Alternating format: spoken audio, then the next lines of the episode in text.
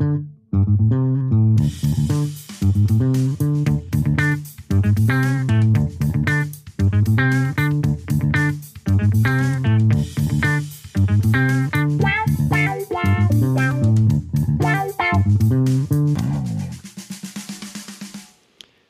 buenas, bienvenidos a Tenemos Lado B. Estamos en la temporada 2, episodio 6. Hoy voy a tener el placer de hablar con un amigo personal, compañero de trabajo, nos conocemos hace mucho.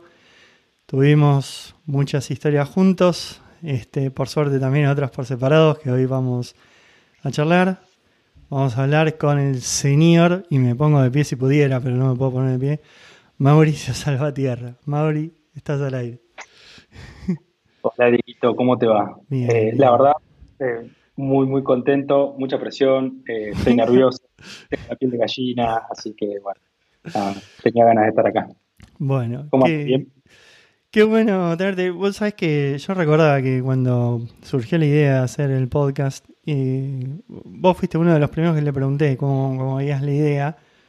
Y vos me contestaste al estilo Salvatierra, si tengan ganas de hacerlo, hacelo, no me las pelotas. ¿Para qué va a preguntar, no?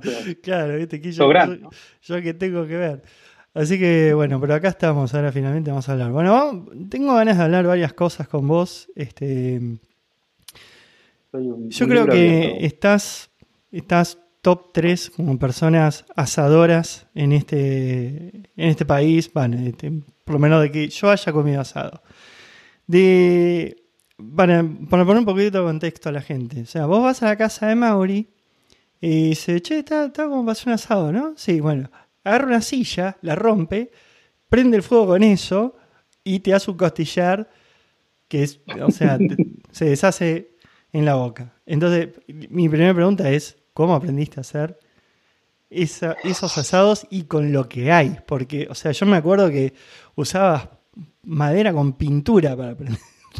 Sí, eh, la verdad que, han sido, fueron momentos complicados. Eh, he pasado por, por, varias situaciones. Yo siempre digo que juego de visitante. Cada vez que, llego a un lugar, eh, me dicen, ah, bueno, vamos a un asado y termino haciendo un asado. a veces juego de, local en mi casa, pero aprender el, arte, yo digo que es un arte. Mm. No, es, no es tan simple, porque uno dice, bueno, no es cocinar carne, le pones calor y está todo bien. Pero ahora, cuando estás en un lugar donde tenés 800 kilómetros de vientos huracanados cruzados del sur, y, no es solamente desde el momento en el que uno eh, prende el fuego y cocina la carne, ¿no? Hay que poner la carne en la mesa. tiene que tener una presentación, tiene que estar caliente. ¿Alguna vez comiste cordero frío? Es la, ah, patada al estómago. Es preferible la muerte del cordero. casos así, pero después te prenden fuego la casa, si no, si le dan una costilla este, entonces, eh, no, lo aprendí mucho de, mi viejo, de verlo a mi viejo, eh, y, un, día me animé con unos amigos cuando era chico, eh, estábamos en el secundario, me animé a hacer mi, primer asador, digamos, unas tapas al asador, al costilla, a la cruz que se llama, porque por ahí la gente a veces confunde, che, vamos a hacer un asado y terminan haciendo una parrillada en realidad. Y después también se mezcla el tema de parrillada, que son achuras y cosas por el estilo. No, una parrillada es hacer una parrilla, para mí, ¿no? Un asador es hacerlo en la cruz, con, hay que hacerlo con llama, la parrilla la haces con brasa.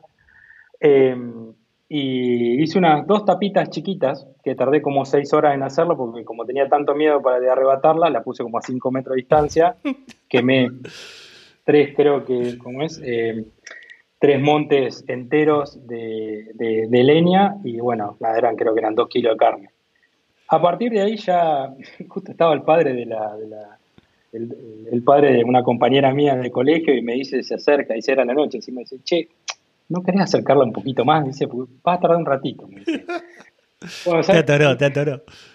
Sí, pero de nuevo, era, era mi, mi, primera vez, fue mi primera vez con, con, con Llama y con, con, Cruz, y a partir de ahí fue, fue, todo, fue todo crecimiento, fue todo crecimiento, eh, desde, desde pasar a ser un cordero en una esquina del patio de un amigo acá estudiando en, en Tandil, eh, nevando en Tandil, invierno, pleno invierno nevando en Tandil y que me olvidé de salarlo, hasta, eh, y me chorreaban los mocos por el frío que hacía, perdón la expresión, ¿no? Pero que estaba de acá y tenía la leña.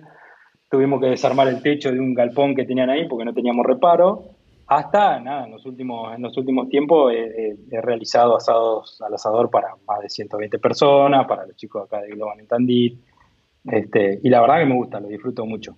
Eh, es algo que, realmente me gusta hacerlo, eh, ya sea cualquier, cualquier tipo de carne o corte, ¿no? Eh, y podemos hacer, la leña no es menor, el tipo leña no es menor también, así que hay que tener cuidado con ese tipo de cosas. ¿Qué usas? ¿Qué leña usas? Depende de la zona, y depende de la zona, lo que puedas conseguir también, ¿no? Porque por ahí estás en una zona en donde no conseguí ni, ni, un cactus. acá, acá no consigo, acá no consigo leña. La, leña acá está falopeada como Jim Morrison, la prendés y llama azul y no, no, no Los ojos así. No, no, no, no podés cocinar, no se hace brasa aparte tampoco, no. sí, la verdad que yo siempre te sigo bastante también con, el tema de tu, de tu cocción, que sos un tipo que incursiona mucho, muy bien, innovador. Em, y siempre me pregunté cómo era el tema de la leña. Acá, en realidad, yo uso mucho piquillín para lo que es parrilladas. ¿sí? Lo que es parrillada lo uso todo con, con piquillín porque genera mucho, mucha brasa y dura mucho en el tiempo. Y si hace frío, un día que hace frío, eh, te, aguanta, ¿no? Con carbón hago muy poco. ¿sí? No me gusta hacer con carbón porque lo siento más antinatural. Em, pero a veces he tenido que hacer. De hecho, tuve que aprender a hacer con carbón porque no estaba acostumbrado con carbón. Un día me salió toda una cosa cruda, decir que fue algo muy íntimo con mi señora y mi hijo. Si hubiera sido eso entre amigos, todavía me están gastando, básicamente. Eh, que creo que es lo peor, para mí lo peor que le puede pasar a un asador es que sacar la, carne cruda, ¿no? No sé si hay otro, hay, otro castigo más fuerte que eso. Quemada. O seca, sí. O sea, que no esté bien. Pero depende. Si está quemada y está copeteado, ¿sabes qué? ¿Sabes cómo le entra como piña? Yo sé yo. Aplica para si está crudo Sí, ponele, sí, está bien, tenés razón. Vamos a eliminar la, parte de esa entonces. Eh, no, después, por ejemplo, en Bahía Blanca, cuando hice un par de corderos al asador, usé chañar, que hace muchísima, muchísima llama. Eh, uso mucho eucaliptus colorado para, para, todo lo que es asado al asador, que hace mucha llama, pero el eucalipto hace brasa, pero la brasa se consume muy rápido. Después uso poco quebracho, el quebracho lo estoy usando ahora para eh, el horno de barro estoy incursionando, empezando a incursionar un poco en el horno de barro. Yo era más de o asado al asador o, parrillada. Y ahora, bueno, un regalo de mi cumpleaños de, mi querida esposa apareció con un horno de barro y dije, bueno, vamos a tener que usarlo. Claro, o sea, es un par de media, un pañuelo, un horno de barro. Está todo. Sí, una cosa así. Tranquila. Sí, sí. Este, es más, cayó el, el, el, flaco que traía el horno de barro ahí al, lugar donde lo tengo y me dice, sí, vengo a traer un horno de barro. No, no, te confundiste, flaco. Le digo, debe ser en la otra. Seguí porque yo no. Quiero un horno, le digo, sí, pero todavía no lo pedí. Y viene mi señora gritando atrás, sí, sí, es tu regalo, es tu regalo. bueno, gracias, amor, besos, abrazos, emociones. ¿Qué, qué, se hace del este, horno de barro? Que yo, o sea, en realidad te digo, el camado, este que es en el coso donde yo cocino, es una especie de horno de barro, que en realidad lo que sirve mucho es para ahumar. Pero el horno de barro, o sea, no sé, yo comí o lechón o pizza hecho al horno de barro. Pero no, no te da ese ahumado, ¿o sí? No, no, no, no. El horno de barro lo que te da es calor, ¿sí? Pero mm. calor parejo. Eh, porque imagínate que con una parrilla o en un, asado al asador eh, tenés mucho, mucho que ver si no estás en un lugar encerrado, pero tiene mucho que ver también para dónde se va el calor y cómo, cómo se cocina, ¿no? Entonces, el horno barro te da un calor parejo en un mismo lugar y te cocina todo parejo. Por ejemplo, de nuevo, yo estoy empezando con eso. Ya hice dos lechones, un costillar de 8 kilos más o menos. No, no podés empezar, ¿no? y, unos morroncitos con huevo. Y unos no, con huevo. No podés arrancar con bife de costilla, tenés que arrancar dos lechones. No, no, bueno, pero la historia del lechón, el primer. Sí. Eh, digamos, te voy a contar un poco la, la, historia del primer lechón, ¿no? Y me pongo un poco colorado. Si me escuchan a mi viejo y mi hermano acá se van a cagar de risa. Pero, eh, de hecho, fue ahora a fin de año. Eh, vinieron mi familia, que generalmente, digamos, mi, mi, hermano es de mi porte, por así decirlo, así arriba de los 120. O sea, comemos y tomamos bien. ¿sí? Somos. Lo disfrutan. La, disfrutamos. Entonces vino mi viejo también, que también, o sea, ya no está en el nivel nuestro, pero también tiene un porte importante. Y nuestra familia tiene todo un ritual alrededor de la comida, ¿no? Eh, entonces, che, dijimos, vamos a probar el, horno, vamos a hacer un lechón. Sí, dale, vamos a hacer un lechón. Trajeron un lechón, divino, un lechón, hermoso. Mi primera vez, perdón, hasta, hasta ese momento lo estuve curando, hay que curarlo al horno, tenés que prender de a fueguitos chiquitos para que se vaya evaporando el agua con el que se hizo el barro del ladrillo, bueno, X, X y Z. Y llega el momento clave, fin de año, o sea, creo que fue el primero, sí, el primero, el almuerzo el primero. Eh, nada, yo sabía, no, me, no, podía fallar. O sea, está bien, era mi primera vez, pero no podía fallar, no podía fallar. Entonces, eh, el, horno tiene un, tiene un medidor que te llega hasta 650 grados, creo, una cosa así. Y el flaco me explicó, prende fuego. Bueno, no, Fahrenheit, creo que es. No sé, vos sabés que la verdad que no, pero no, llega a 650. Pues si, si o sea, puede fundir hierro ahí adentro. Sí, bueno, es que pasó, pasó algo muy cercano a eso. No sabía yo la realidad para hacer un lechón cuánto temperatura tenés que levantar, porque es una vez que, el ladrillo saturó de calor, mantiene, ¿no? Lo tapás y mantiene. Bueno, la verdad no sabía cuánto. Y le pusimos con mi hermano dos bolsas quebracho. ¿Sí? Se empezó a rajar, la puerta quería salirse del lugar, el, marcador pegaba abajo y volvía, pa, pa, se llenó todo de negro, no veíamos más en qué temperatura estaba. Abrimos la puerta, dejamos que se enfriara un poco. Eso fue para la una de la tarde. Aparte No, no se enfría más, la una de la tarde. Bueno, esperamos como para las dos de la tarde. Obviamente lo que falló ahí fue el momento en que comimos el lechón, que lo comimos a las siete de la tarde. Pero vos metías la bandeja al lechón y las patas hacían y se, y se quemaban. tres veces lo metí y lo saqué del horno al, lechón, básicamente.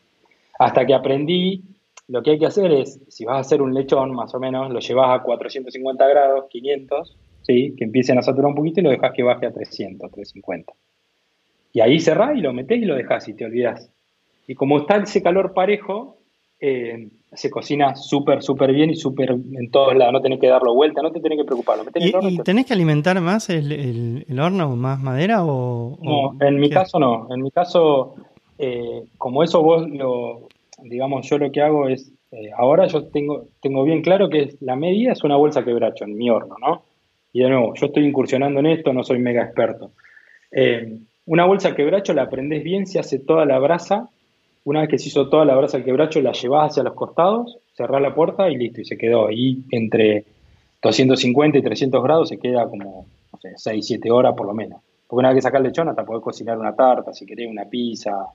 De hecho, ese día, a la noche, eh, mi cuñado cocinó unas, unas pizzas con el calor que estaba todavía en el horno. Así que, este, pero está bueno, está divertido porque es, es una manera en la cual vos prendés el fuego, tarda dos horas el quebracho en hacerse grasa, ponele.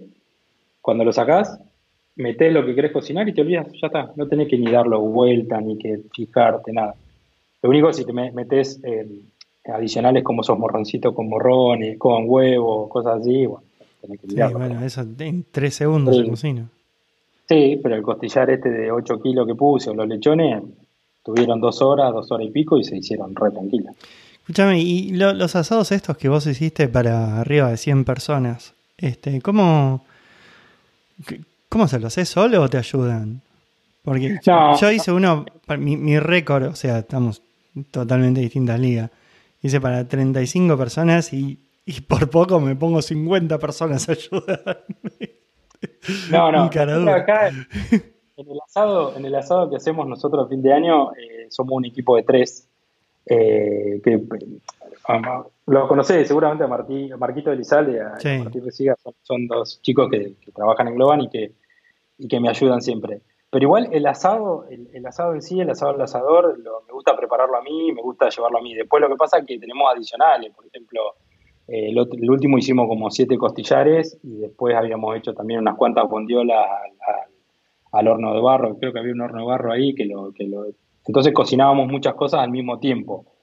Eh, pero no, no, no, necesitaba mucha ayuda. Lo que, lo que hay que armar ahí es el, lo que yo le llamo el camino del fuego, digamos, por así decirlo. Es, tenés que armar ese, ese fuego bien, bien parejo para tener siete costillares alrededor de ese fuego en donde se tienen que cocinar parejo. Entonces, cuando vos saques. ¿Haces un círculo o pones una línea? depende. En este, lo que nosotros habíamos puesto una chapa eh, y hice un, fuego bastante ancho, digamos, por así decirlo. No fue una línea, fue bastante ancho y los costillares alrededor medio en círculo. Mm. Eh, y, y, eso fue ahí bien a la intemperie, entonces eh, me acuerdo que el último casi lo terminamos lloviendo al, al, costillar, porque estaba por largar, a los costillares estaba por largar a llover, lo terminamos lloviendo, igual no les molestó mucho a los chicos, la verdad que comieron Sí, sí. No, pero aparte de eso, el, olorcito, eso te va trepanando la cabeza durante siete horas. No, y, lo bueno, ¿sabes qué? Eh, antes yo estaba acostumbrado a, cortarlos, a los costillares.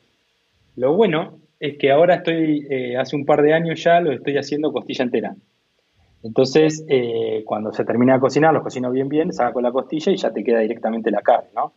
y hay documentación fuerte de mucha gente agarrada a la costilla eh, masticando la costilla. Pero bueno, no, no la podemos hacer pública. No, podemos prender los fuego. No, no, no, claramente no. Así que, pero sí, es todo un tema que a mí me gusta mucho, lo disfruto mucho.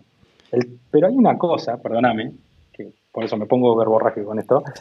Eh, para 120 personas, 130 personas, que era mucha carne, no podés arrancar a las 10 de la mañana. No.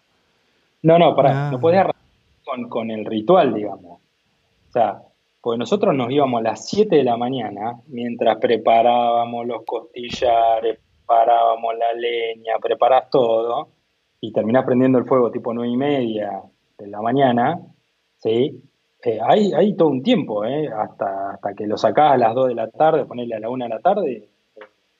No, no, el tiempo juega, a veces juega un factor muy importante, no hay que apurar y hay que tener el tiempo para hacerlo. No, y eso cuando haces así al asador, no sé, yo hice pocas veces y no sé si, si me fue demasiado bien las veces que lo hice, pero eh, sí, arranqué muy, muy temprano. O sea, a 7 de la mañana ya tenés el fuego, viste, de última lo vas acercando, depende, no sé. Pero bueno, yo la verdad que eh, sí, va, supe disfrutar de asados hechos por vos en escala y sin escala con lo cual me siento un, afortunado este, de, haberlo hecho. Mira, hay gente que todavía me, lo, me pide, dice, no, bueno, ¿cuándo vas a hacer un asado? Bueno, ahora está muy complicado para hacer asado, pero bueno, trato de ir cumpliendo los pedidos que hay, así que... Pedidos ya. Una cosa así. Bueno. Bueno, Mauri, quiero hablar otra cosa con vos. Eh, vos en este momento estás en Tandil, ¿no es cierto? En, la ciudad de Tandil. Desde el 2006, ¿no? ¿Estás ahí? Más o menos? En realidad en Tandil llegué en el 96, eh, de un pueblito, yo soy oriundo de Coronel Dorrego, ¿no? Un pueblito de Coronel Dorrego, eh, que básicamente son 7.000 habitantes, una cosa así. Eh, toda mi vida me crié allá y en el 96 me vine a estudiar ingeniería en sistema acá en Tandil. la vida después por el 2002 más o menos, 2003 me llevó a, a trabajar a Capital Federal porque acá no había trabajo tuve un tiempo en Capital Federal y después me volví en el 2006 con Global, me volví a Tandil. Así que desde ahí estoy viviendo, salvo un año que viví en India, ahí estoy viviendo acá en Tandil. La parte de India la vamos a dejar para el final, pero... Bueno. pero bueno. Sí. Contame un poco cómo, cómo, cómo estás manejando todo, todo el tema de educación. De ahí. Mira, la verdad que yo hace ya un par de bastante, tiempo, dos años, dos años y pico, de, de, hecho después de que volví de India, em, empecé a, involucrarme mucho, sobre todo a trabajar un poco con la cámara acá de Tandil, o sea, en el contexto de Globan y la cámara de empresa del Polo Informático de Tandil, empezamos a trabajar mucho en la formación de gente, ¿no? Uno, che, falta gente, bueno, hay que empezar a formar, empezar a hacer programas, empezar a hacer cosas. Y a medida que nos fuimos metiendo en ese tema, eh, fuimos encontrando, o yo por lo menos fui encontrando un mundo que, un mundo que tiene que ver con la educación que, que, hay muchísimo para hacer, hay, hay, que está muy roto, o sea, hay, hay, hay cosas que, por lo menos en, Argentina, ¿no? Estamos tan lejos de otros lugares en donde eh, la educación tiene que ser la base de un montón de cuestiones para, para poder salir adelante, para, que, un país pueda salir adelante, que, que un país pueda crecer y pueda desarrollarse, o sea, la base de todo eso es la educación. Entonces, eh, empezamos, empezamos a, ver un montón de, de, falencias, un montón de cosas y empecé a interiorizarme, empecé a trabajar con instituciones, empezamos a, tratar de ver cómo ayudar desde nuestro lugar, ¿no? Pero con, qué te encontraste así que no lo podías creer?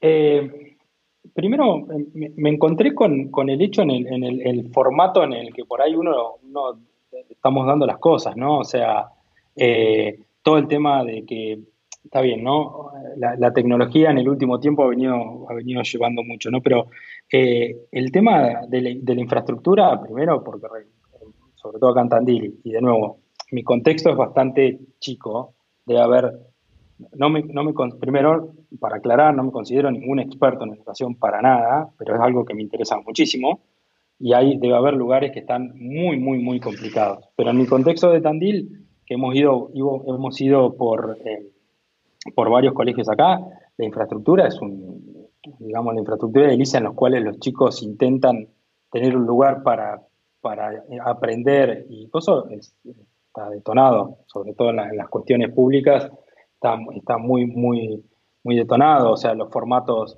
eh, el aula en donde están los chicos sentados mirando a, los profes, o sea, que, de nuevo, no, por ahí no soy el experto para decir si está bien o mal, pero digo, uno empieza a, ver esas cuestiones y en el formato sobre todo en el cual los chicos hoy en día, con la velocidad, con la tecnología, necesitan aprender, eh, que, no, que no funciona. Entonces empezás a ver chicos que en las clases no prestan atención, chicos que eh, eh, a los querés contar una historia. Vos dame un poquito de contexto. Vos cuando decís chicos, ¿qué, ¿de qué edades estás hablando? ¿Con qué, con qué edades te involucraste?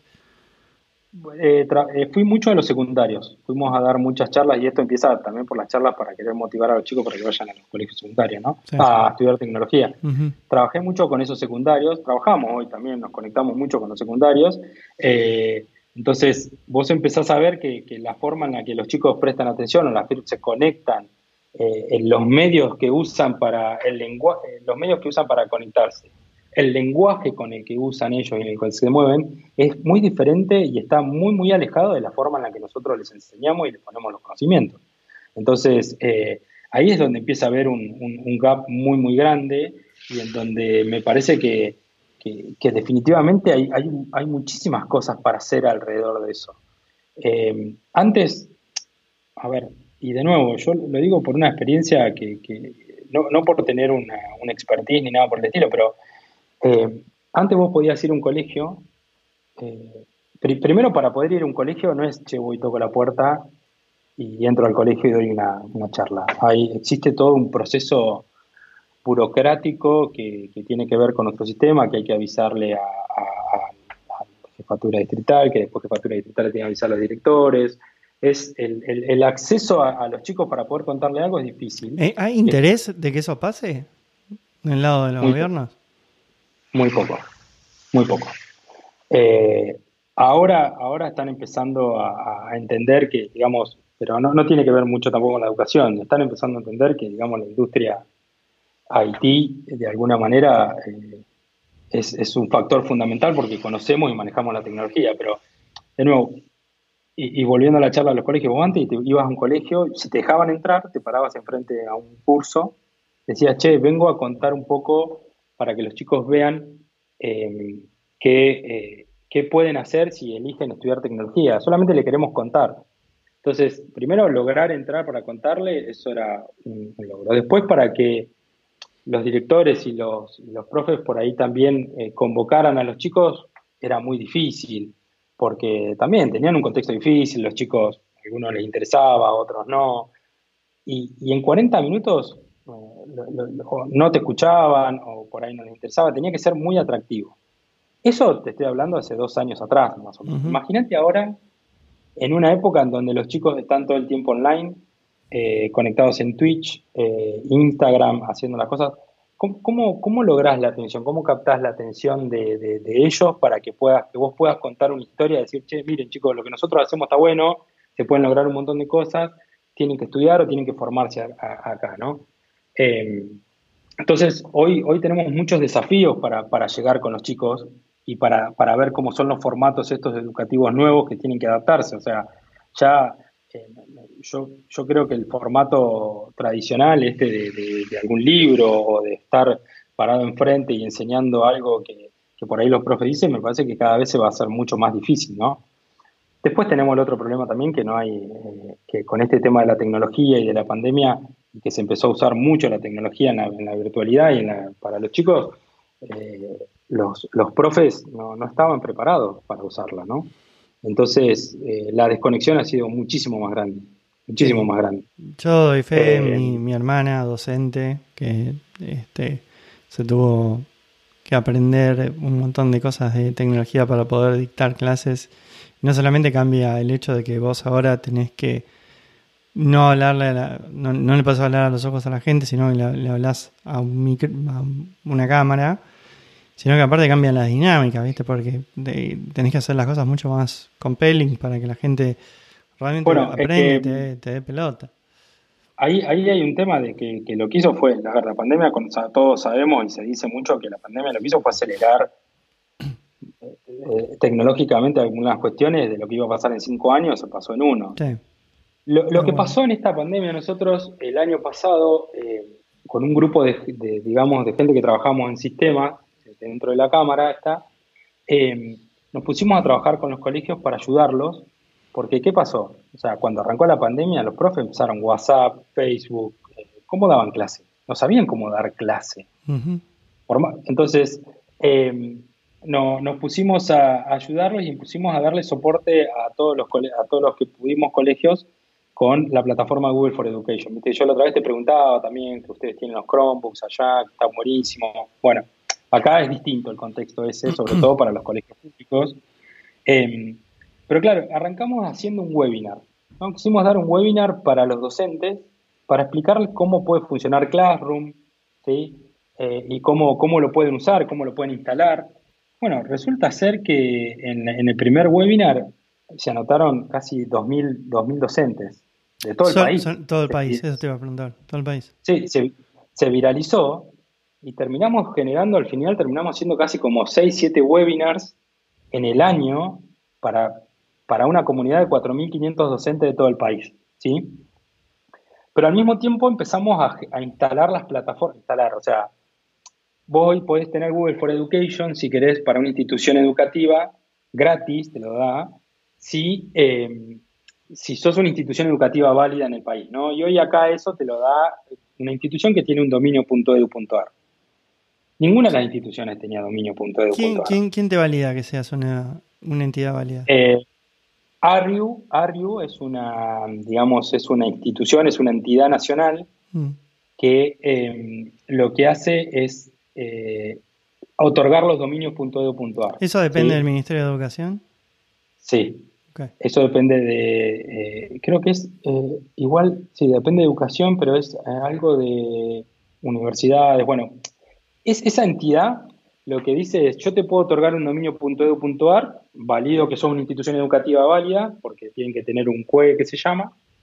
Entonces, con eso, em, te otorgan el dominio.edu.ar. Tener un dominio.edu.ar en Argentina significa que sos una institución válida educativa en Argentina. Lo cual, si vos levantás la plataforma Google for Education con un dominio.edu.ar, es, es, gratis para esa institución. ¿sí? Y, ¿Pero eso por, por, tener el dominio o porque Google hace alguna otra validación? Google valida que tengas un dominio eduar y que seas una institución educativa también, pero a ver, el hecho de que vos ya tengas un dominio.edu.ar en Argentina, sos te lo dan solamente instituciones educativas. Sí, ya, te lo Entonces, claro, mm. exactamente. Entonces, eh, empezamos a hacer, a darle ese soporte. Primero, de nuevo, dar de alta un dominio de lugar y dar de alta la plataforma, no, le salía nada a las instituciones, absolutamente nada. Entonces, al día de hoy tenemos casi 80 plataformas eh, levantadas, que implican casi son, deben ser cerca de 50.000 o 60.000 usuarios que, representan en colegios eh, de todo el país, ¿no? Tenés de San Antonio Este, de Tandil hay como 30, eh, y tenés, tengo de, Argentina hay un montón. Pero ¿cómo, funciona, Mauri? O sea, el, dominio edu.ar eh, representa un grupo de colegios, una... no, un colegio, representa una institución. ¿Un, solo colegio? Ok. Sí. Entonces ya con ese dominio de Eduar vos podés levantar una plataforma asociada a ese dominio, ¿no? Entonces, termina siendo que Google for Education es como si fuera en el plano virtual una institución. O sea, tenés el colegio normal de Tandil, que es una institución secundaria, ponele, ¿no? Eh, tiene Google for Education y su dominio es arroba normaltandil.edu.ar. Ah, te preguntaba porque, francamente, no sé cómo funciona en Argentina. Acá vos tenés los distritos escolares y la entidad es el distrito escolar que eso tiene asociado a un grupo de colegios. Entonces, acá lo que, lo que admitirían es el distrito. No, acá, acá también, acá, acá hay distritos escolares, está, dividido en regiones, por así decirlo, pero vos, eh, digamos, el, número oficial, de nuevo, eh, quiero, quiero aclarar porque por ahí ya veo que hay, que hay alguien que la tiene mucho más clara que yo y, y estoy diciendo alguna pavada, puede ser, pero de lo que yo he aprendido todo este tiempo y lo que hemos hecho, em, cada institución educativa tiene un CUE que se llama, que es una identificación única de esa institución educativa. Mm. Con eso ya podés levantar un dominio.edu.ar en ARI, ¿sí? y te identifica como institución. Eh, ¿Y, ustedes participaron en ese proceso también de, ayudarlos a, validar? Que nos hayan todo el proceso. Mira, yo tengo historias eh, terribles. Un día me llama una directora de un colegio y me dice, eh, sí, Mauricio, sí, le digo, ¿qué tal? Mira, soy tal, de la directora del colegio 37, me acuerdo, no me acuerdo, no me acuerdo cuál era el número. Y si ustedes dan ayuda em, para, poner la plataforma, me contaron que ustedes, sí, sí, ¿por qué? Le digo, ¿qué, qué pasó? Mira, nosotros estamos usando WhatsApp para dar clases. Dice, y un padre acaba de postear por equivocación una foto pornográfica en el grupo de todos los alumnos, y la empezaron a leer y, claro, pero más allá del hecho de que posteo la foto, ¿sí? Lo que pasa, estaban todos los docentes, y ahí es lo bueno que encontramos nosotros en esta, en esta pandemia. Encontramos una energía en, los docentes y en muchos directivos, porque vos decís, ah, no, los colegios están todos muertos, no quieren hacer nada, no quieren adaptarse. No. No sabes la cantidad de docentes, colegios, instituciones que quisieron eh, sobrellevar esta pandemia implementando tecnología. Eh, Claro, estaban todos expuestos, docentes usando sus propios teléfonos y WhatsApp, eh, sus propios Facebook, sus propios mails. Entonces, eh, todo, el mundo estaba expuesto. o sea, los, alumnos, es, una locura. Eh, entonces, con la plataforma, lo único que vos le dabas es un paraguas institucional que estaban protegidos. Entonces, cada alumno tenía su usuario de arroba dominio.edu.ar, ¿no? Los docentes también, los directivos, podías usar las herramientas Classroom, usabas Drive, usabas Hangout, usabas lo que querías. ¿sí? Digamos que el usar un Facebook, un WhatsApp pasó a ser secundario y si era totalmente necesario. Así que bueno, la verdad que ahí nos encontramos y seguimos al día de hoy, seguimos dándole soporte a un montón de colegios y pero claro, es lo que te decía también, o sea, el, tema educativo, y ahora sobre todo con la tecnología, tiene, que evolucionar. Nosotros estamos años luz. El otro día también estuve charlando con, gente que, con colegas de, nuestra industria que están trabajando con proyectos de educación eh, para, los clientes son, son clientes de Estados Unidos que trabajan con proyectos de educación y claro, cuando vos empezás a mirar un poco el formato y te lo cuentan, estamos años luz. Entonces, por ahí lo que nosotros ahora, lo que yo estoy jodiendo mucho es, eh, nuestra, tendríamos que tratar de que, de que nuestra educación sea, sea un formato más STEAM. ¿Sí? ¿Viste STEAM? No sé si has escuchado, es S-T-E-A-M, que es, sirve, es un tipo de educación que es Science, Technology, Engineering, Engineering Art and Math. Eh, Viste mi inglés, ¿no? ¿Te acuerdas cómo era mi inglés? cuando arranqué. muy británico lo mío. Muy, muy británico lo mío. Muy británico. Eh, pero nada, y la verdad que esa parte de educación yo estoy, eh, me, gusta mucho, me apasiona mucho. No soy un experto, por eso por favor que le pido disculpas si a alguno. Pero, pero Mauri, ¿quién te da el título de experto de educación? O sea, si vos que vos con tus propias herramientas haces más que el ministerio, ¿quién te va a sacar eso? No, pero es un tema muy sensible, Diguito, y la verdad que tenés que, o sea, yo lo que vengo haciendo es participar y, tratar de, mejorar y ayudar. Y hay todo un tema atrás también, que, que, no es tan simple hablar de educación, porque sí, es lo que decíamos también un poco antes, o sea, no, no se puede sentar cualquiera a hablar de educación y sugerir cosas. O sea, yo lo hago porque me interesa y me interesa participar y me interesa ayudar en ese proceso. ¿no? Pero, me parece que son dos cosas distintas. Porque una cosa es el hecho de qué enseñas y otra cosa es cuál es la tecnología que vos utilizás para sobrellevar el momento y poder llegar más a los alumnos. A mí me parece que, o sea, la participación que vos me estás contando no es de redefinir el plan educativo con los docentes, sino darles una mano a los tipos para que francamente se puedan comunicar con los alumnos. Que eso es, no es un tema educativo, es un tema tecnológico. O sea, acá cuando recién arrancó la pandemia y los pibes tuvieron que empezar, o sea, la diferencia era que todos tenían su notebook, todos tenían conexión a internet, todos eso, la infraestructura estaba. Ahora, pero los docentes sabían conectarse al Zoom, pero después no sabían qué hacer durante ese Zoom. Entonces, vos estabas un paso anterior en donde la gente ni siquiera podía conectarse a un Zoom. ¿Entendés? Entonces, la ayuda que vos diste, eh, para mí, no es un tema de resolver, o sea, fuera, no, lo quiero diluir, ¿no? Pero es un tema tecnológico, o sea, la gente no sabía cómo resolver un tema tecnológico. On top de eso, vos tenés la energía de los docentes para, para poder llegar a los alumnos, que después se tienen que haber roto la cabeza para ver cómo hacían por medio de una camarita para que la gente preste atención y aprenda. Pero, o sea, vos fuiste para mí, con esto que vos estás contando, es instrumental en que los tipos tengan un framework de trabajo para poder comunicarse. Entonces, ¿qué te hace experto? y boludo, sí. Si los pides a partir de eso, si 60.000 tipos empezaron a utilizar plataformas, y sí. o sea, es, un logro. o sea, no lo podían hacer y ahora lo pueden hacer. No, hay un tema de galardón ahí. O sea, eh, no lo podían hacer y ahora lo pueden hacer. Eso, sí, si uno lo pone, se lo pone en esos términos, está bien. ¿Pero cómo lo quieres poner? O sea, no, no, y es un tema, los docentes, yo te digo, no solamente en Argentina, en todos lados se encontraron de un día para el otro que el librito que tenían, sin desmerecer a los docentes, que toda mi familia es docente, o sea, después de, de esto me van a llamar, este, tuvieron que cambiar la forma de laburar. Y bueno, tuvieron que cambiar la forma de laburar. O sea, mi hermana, por ejemplo, que este, hablé un montón, o sea, salvando las distancias, yo la ayudé a implementar parte de tecnología que ya no podía hacer.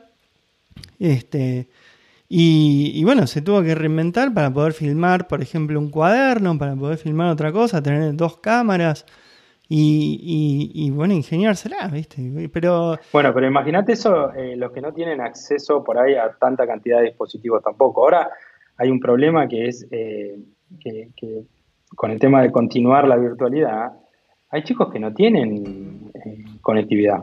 No, no, ya lo sé. Entonces, eh, hay que ver cómo le resolvés el problema a la conectividad. Y capaz que tienen un teléfono para cinco en una familia y tratan de, conectarse. Entonces, resolvés una parte, que está bien, como lo contabas, está bien.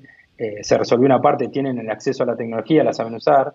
Eh, pero bueno, ahora faltan, faltan un par de cosas más. Y ahí es donde yo a veces pienso que no es tan difícil poner el mismo norte, pero bueno, después empiezan a entrar algunas cuestiones que, decís, che, pero pará, nosotros esto lo hicimos con nada, con nada, ¿eh?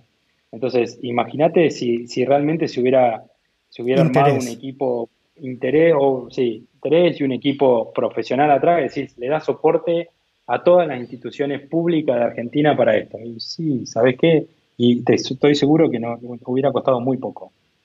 Y lo de Zoom, lo de Zoom fue un tema también, porque acá, por lo menos en Argentina, el tema del hacking, de las reuniones, que los chicos le cambiaban el control a las docentes, eh, un montón de cosas, eh, que no, que, que te me hackearon la cuenta de Zoom y en realidad era que, los chicos, nada, los chicos vuelan comparados con, mm. nosotros, como siempre decimos que son más nativos digitales, la facilidad con la que ellos se adaptan a, usar la tecnología. Claro, no habían pasado dos, dos semanas de clases virtuales que los pibes tenían el control absoluto de todas las videoconferencias.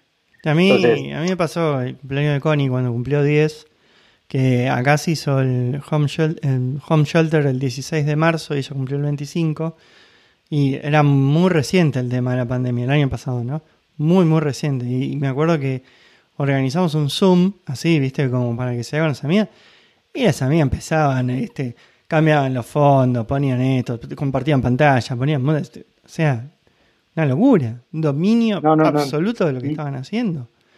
Y sí. bueno, y eso también, o sea, la gente que por ahí viene con, otro bagaje de tecnología que no está tan acostumbrado a hacer eso un día para el otro, los enfrentan a, un pandemonio de pibes que te da vuelta con la tecnología. Aparte, te sentís un inútil. Te sentís un inútil. Imagínate 40, chicos en un Zoom. y vos tratando de controlarlo. Es, imposible. la verdad que eh, hay que. Eh, por eso te digo, nosotros encontramos docentes con una vocación de, querer hacerlo. Pero bueno, es, es, un tema que hay, hay que seguir trabajando. Todo el que pueda aportar de su lugar, me parece que, va a ayudar, por más mínimo que sea. ¿Y ahora qué, están planificando hacer? O sea, que, porque me imagino que todo el bloque de gente y todo el bloque de docentes que ustedes ayudaron deben estar todavía en contacto, deben por ahí proponer cosas. Sí, hay, hay una comunidad. Ahora estamos trabajando un poco el tema de la conectividad, estamos probando algunas... Eh, algunas opciones de VPN porque acá, eh, por ejemplo, cuando tenés un dominio.edu.ar, las prestadoras, algunas prestadoras no te consumen datos, lo cual eso es bueno. ¿Prestadoras? ¿De qué son prestadoras? ¿Un, claro, Movistar. Sí, claro, Movistar, 20, eh, a los chicos que tienen teléfono, y, pero no tienen crédito, digamos, en el plan de datos, eh, no tienen conectividad, entonces no se pueden conectar ahora en la virtualidad si no van al colegio. Mm. Eh, entonces, eh, después también en una, digamos, en infraestructura alrededor de, cómo llegar con conectividad a los colegios, en vez de, no sé, de, pensar o, más allá de algunas necesidades bien, bien, bien fuertes de infraestructura que pueden llegar a tener algunos colegios, también tienen que empezar a pensar en tener una muy buena conectividad, porque ahora vas a empezar a tener clases mixtas, tenés mitad del colegio, mitad de la clase en el aula y tenés mitad de la clase de la casa. Entonces, eh, empiezan a, El hecho de en el aula tener que usar la tecnología conectada, eso empieza a ser mucho más común. Entonces, la infraestructura esa, eso estábamos trabajando con la universidad también en algunas opciones de ver cómo podemos eh, generar VPNs y que simulando algún dominio de también de la misma institución, porque la plataforma Google for Education es el dominio Google cuando entras, por más que te asociado a un dominio de Eduard. Entonces, cuando navegás, tenés que ver cómo simular con una VPN, a ver si podés simular el dominio.edu.ar para que la prestadora por ahí no te consuma datos. Nada, es, eh, estamos con eso. Y después también ya estamos, estamos digamos, en esto de, que cambió la forma de educar en la virtualidad. Estamos ahí eh, viendo si, si podemos ayudar. El otro día empecé a mirar algo que estaba muy bueno, que yo no sabía que existía, pero hace rato que existe, que es la versión educativa de Minecraft no sé si vos sabías que existía esa, esa, esa versión. Entonces. Eh, mi, relación con Minecraft es. Este, acá mis chicas ven videos de.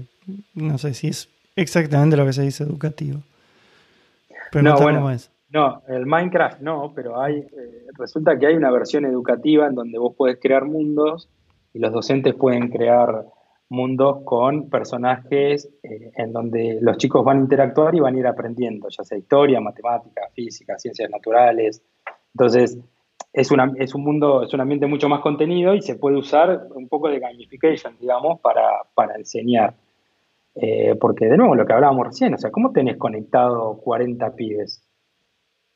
O sea, ¿cómo sería? Vos, por ejemplo... Conectado en una clase. Vos, por ejemplo, Minecraft pongamos en contexto, es un juego en donde vos básicamente tenés una serie de herramientas y construís lo que sea. Tu objetivo es construir. Entonces vos, por ejemplo, venís caminando y te encontrás con eh, José de San Martín. Este, Exacto. Y, te, dice, bueno, ¿sabías que... Bueno, eso, eso es lo más fácil, lo ponerle en el tema de arte o museo, pero después podés eh, usar eh, construir, eh, no sé, cuatro bloques allá, seis allá, y después eh, todo un cerco que involucre todo eso, por ahí pueden meter matemáticas. Ah. De nuevo, hace una semana y media que lo encontré y con los chicos estos que trabajamos en, para los colegios, estamos viendo a ver que contárselo a los directivos, a ver si les interesa, aunque sea algunos, probar con Minecraft para crear esos mundos educativos. Pero de nuevo, es, todo así, ¿viste? es querer hacerlo. Eh, porque después por ahí, qué sé yo, digamos, desde el punto de vista educativo o el Estado desde el punto de vista educativo está, corriendo con otras prioridades, ¿no? O sea, la, virtualidad, que sí, que no, que la presencialidad, que los colegios, que, esto, que lo otro. ¿Hay, alguna algún panorama de que se reabra ahí el colegio? No, hoy, hoy es, todo un gran signo de pregunta. ¿sí? Algunos dicen que van a abrir, otros que no. Eh, la verdad que ese contexto está, está, muy... Hay mucha incertidumbre alrededor de eso. Mientras tanto, los chicos siguen, siguen teniendo clases virtuales y aprendiendo como pueden, ¿no? Mm. Entonces, eh, imagínate que tenemos los chicos que egresaron el 2020. ¿Cómo, ¿Cómo terminaron su último año? Era el mejor año de su vida del colegio secundario, ¿entendés? Y la pandemia también no fue culpa de nadie, fue una pandemia. no sé, por ahí fue un murciélago, por allá dando vuelta. Pero, este, o eso dicen. Eh, pero imagínate los chicos que ingresaron en el 2020. ¿Qué hacen? O sea, ¿cómo, cómo, cómo terminaron su formación? Eh, esos chicos tienen que estar empezando a estudiar y, en una universidad. ¿Y ¿Están preparados? ¿No están preparados? Manu Minén está estudiando de manera virtual la carrera de Ingeniería en Sistemas.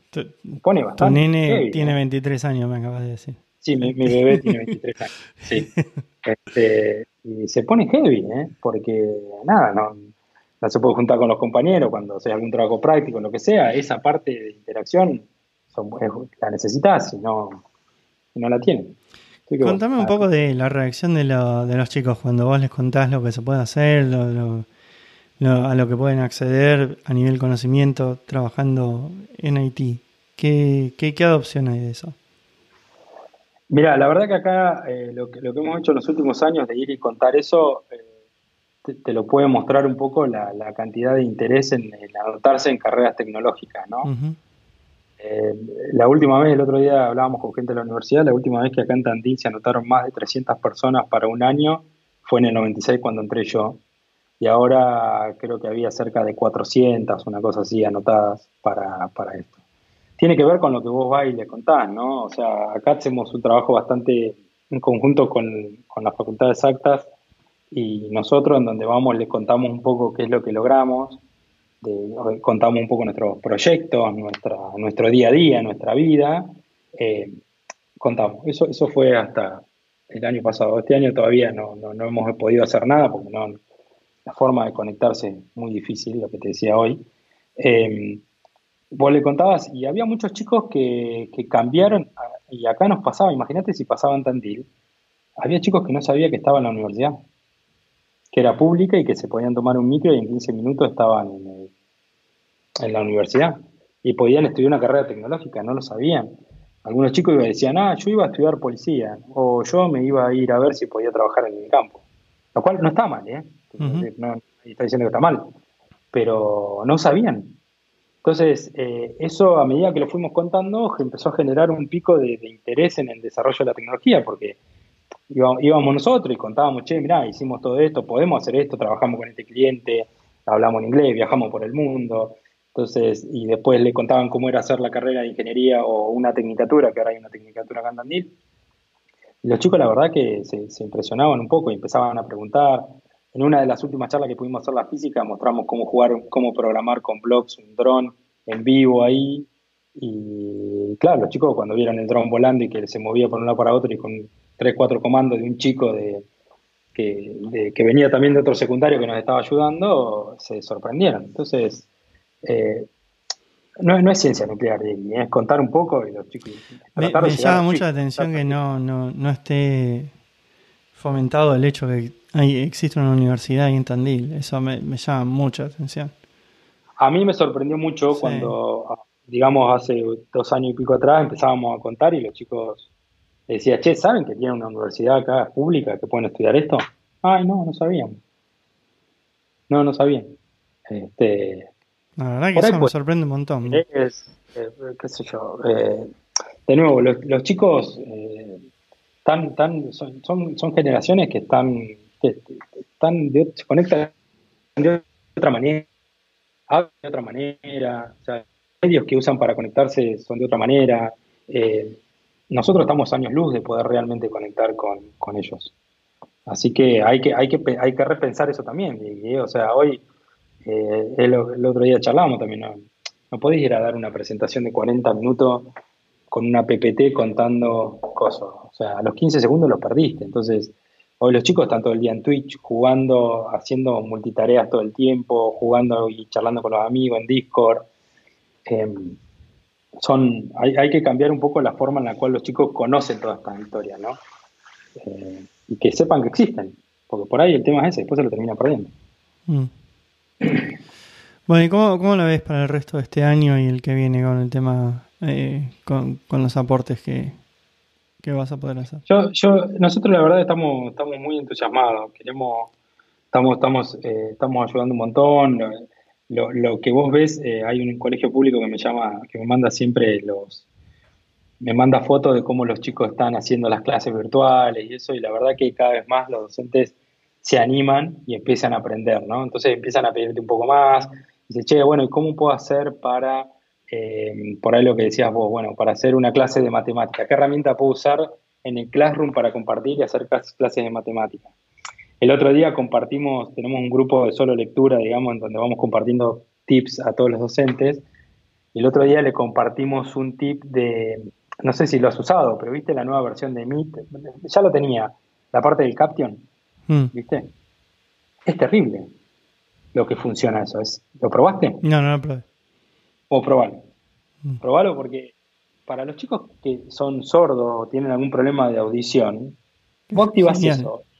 Es fantástico. Anda muy bien. O sea, no te digo que es mega perfecto, pero si lo activas, anda muy bien. Y no lo sabían. Entonces vos se los contás y lo empiezan a usar y dicen, ay, che, mira, estuve probando esto. Después te vienen y, y se animan un poco más. Antes digamos que había un rechazo hacia el uso de la tecnología, ¿no? Al principio. Yo he estado en, reuniones con directores en donde tenía que, luchar y pedirle por favor a los, docentes que, usen eso porque era el único camino para estar todos protegidos. Los docentes no querían, eh, porque tenían miedo. Y ahora te llaman los docentes, en los grupos de, WhatsApp te escriben, te preguntan, tienen dudas, quieren hacer cosas nuevas. La verdad que tenemos un roadmap bastante interesante para hacer incorporar esto de Minecraft, a ver cómo si alguno lo quiere usar. Eh, estamos, estamos, ¿Cómo, están canalizando todas esas cosas? Eh, ¿Tenés algún sitio o algo? ¿O es tu teléfono? No, hasta, hasta hace poco fue mi teléfono. Eh, mi WhatsApp estallaba por todos lados hasta que, digamos, en la cámara armamos un equipo formal, compramos un, un chip, digamos, un número de teléfono, armamos un WhatsApp Business y eh, empecé a contarle a todos los colegios que, atendía, digamos, de alguna manera, que vayan a ese, ese número, ¿no? Y ahí atrás hay un equipo de chicos, con cuatro o cinco chicos, que, trabajan, cada uno en sus empresas y tienen sus cosas, pero que les gusta ayudar en ese sentido. Y este, están a, digamos, le dan el soporte a los colegios. Entonces es un grupo de WhatsApp, le escriben directo por WhatsApp o lo, o lo manejan por mail. La verdad que no, digamos, esos son los canales más, más utilizados hoy, ¿no? Los docentes se sienten muy cómodos contactándote por mail, este, y si tenemos que hacer algún webinar, lo hacemos, o hacemos alguna, alguna cosa así. Pero está, está bueno. ¿Y esto estás... Eh, ¿Esto ya tiene magnitud en, en toda Argentina o solamente eh, lo, lo están manejando más Tandil? Eh, no, perdón, justo me estaba, me estaba sonando. Eh, no, nosotros lo estamos manejando para toda Argentina. Eh, o sea, damos el soporte para el colegio que venga y nos, nos pida, che, ustedes, hay colegios de Viedma, hay colegios de San Antonio Este, donde vienen y, preguntan por la plataforma y, nosotros decimos, sí, la damos de alta, no hay ningún problema. Tandil tiene una gran concentración porque nada, estamos, más cerca y nos conocen mucho y, todos consiguen enseguida el contacto. Eh, pero, por ejemplo, hay muchísimos colegios de San Antonio Este que han dado de alta la plataforma. Una chica, el hecho, eh, hay un colegio de San Antonio Este, fue uno de los primeros.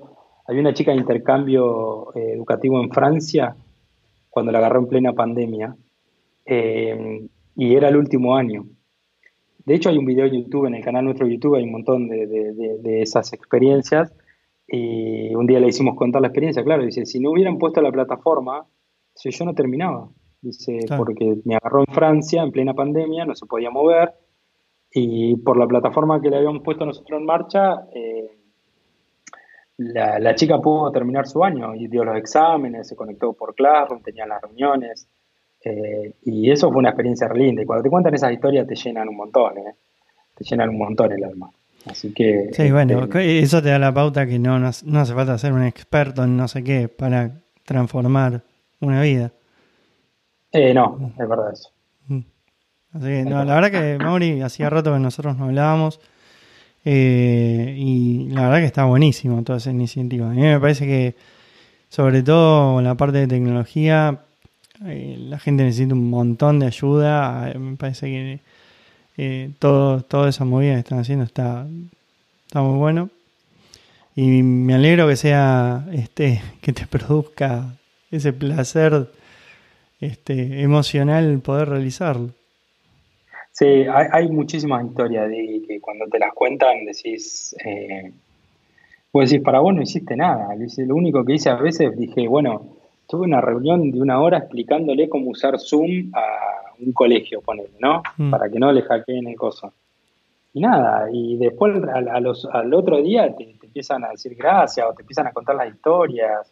Eh, es, muy reconfortante, personalmente es muy reconfortante. Así que, este, nada, aquellos que, si alguno quiere colaborar, ya que está, que me avise, que me levante la mano y, y ayuda, no hay ningún problema. ¿Cuándo escribís el libro sobre todo esto? Upa, siempre, siempre jodemos muy yo con esto del libro, ¿no? O sea, este, tengo, tengo eso pendiente. ¿eh? Quiero, quiero empezar a escribir algunas cuestiones porque la verdad que ha sido muy divertido, por lo menos mis últimos 15, 16 años, desde que nos conocimos, 15 eh, años, desde que te conocí, eh, hayas estado no presente en todos esos años, o sea, siempre jodemos con eso y, me han pasado cosas muy, muy interesantes. Creo que mucho me lo ha dado también la posibilidad de, por ahí del lugar en donde fui creciendo, dentro del caso de, de, Globant. Bueno, y ahora esto es un nuevo capítulo, sí, definitivamente va a estar un capítulo destinado a la, aventura de la educación.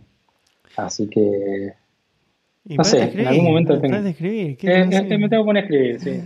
sí, sí, sí, Bueno, vamos a hablar de este, India, Mauri. Quiero hablar de India. Fuerte, ¿eh? Fuerte. Fuerte en todo sentido, físico también, físico, mental, en, todo sentido. Eh, arrancamos la charla diciendo que vos eras un experto asador y carnívoro y comedor de vaca cereal. Este, podríamos ponerlo de esa manera. Y, y de repente estás un año en un lugar en donde la vaca es sagrada. Eh, ¿Cómo llegaste? Yo ya sé cómo llegaste, no, sé si vale la pena, pero contame, te bajás del avión, ¿qué, pasó? No, me, bajo del avión y en realidad eh, uno llega, generalmente uno asocia a India con un lugar bastante grande, con bastante pobreza en general, eh, pero te bajás, me bajé en el aeropuerto de Pune y y dije, ¿qué, hago acá? ¿No? ¿Qué, hago acá? ¿Para dónde salgo? Sí, por, por un año, ¿para, para dónde salgo? Eh, em, empezás a, la, cantidad, la cantidad de, cosas en general, ¿no? Eh, gente, autos, bicicletas, eh, gente. No, no, una cosa, dije, no, no sé para dónde salir, no, no, no tenía idea para dónde salir intenté buscar a la persona que me, que me estaba buscando, que, estaba, que tenía mi, cartelito.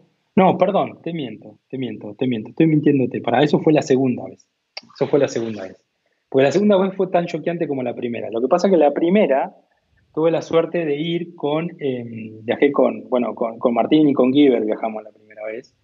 Em, lo cual, eh, cuando llegamos estaba un poquito más organizado eso, pero también, o sea, fue, muy choqueante, muy choqueante porque eh, era, era todo masivo, era todo, todo enorme, era todo, todo mucho, gente.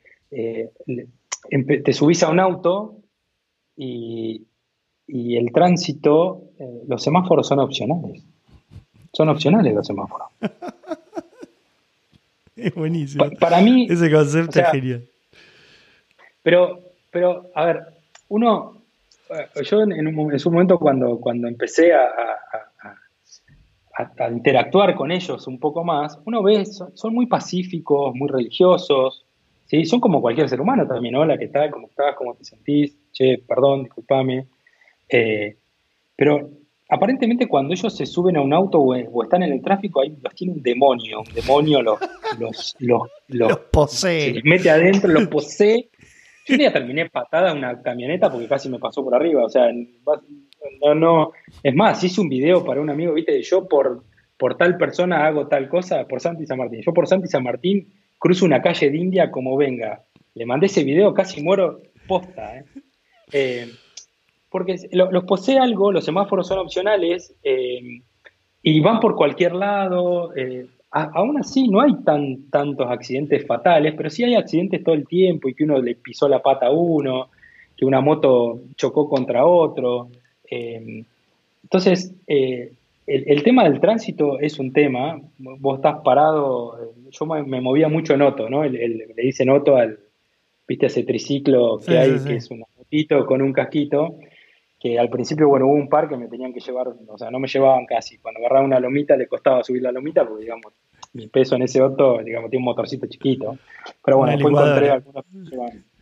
Sí, algunos que me llamaban. Tampoco me podía mover mucho atrás en el auto porque se lo daba vuelta como una media al, al, bicharraco. Entonces, eh, era, era, era muy gracioso, ¿no?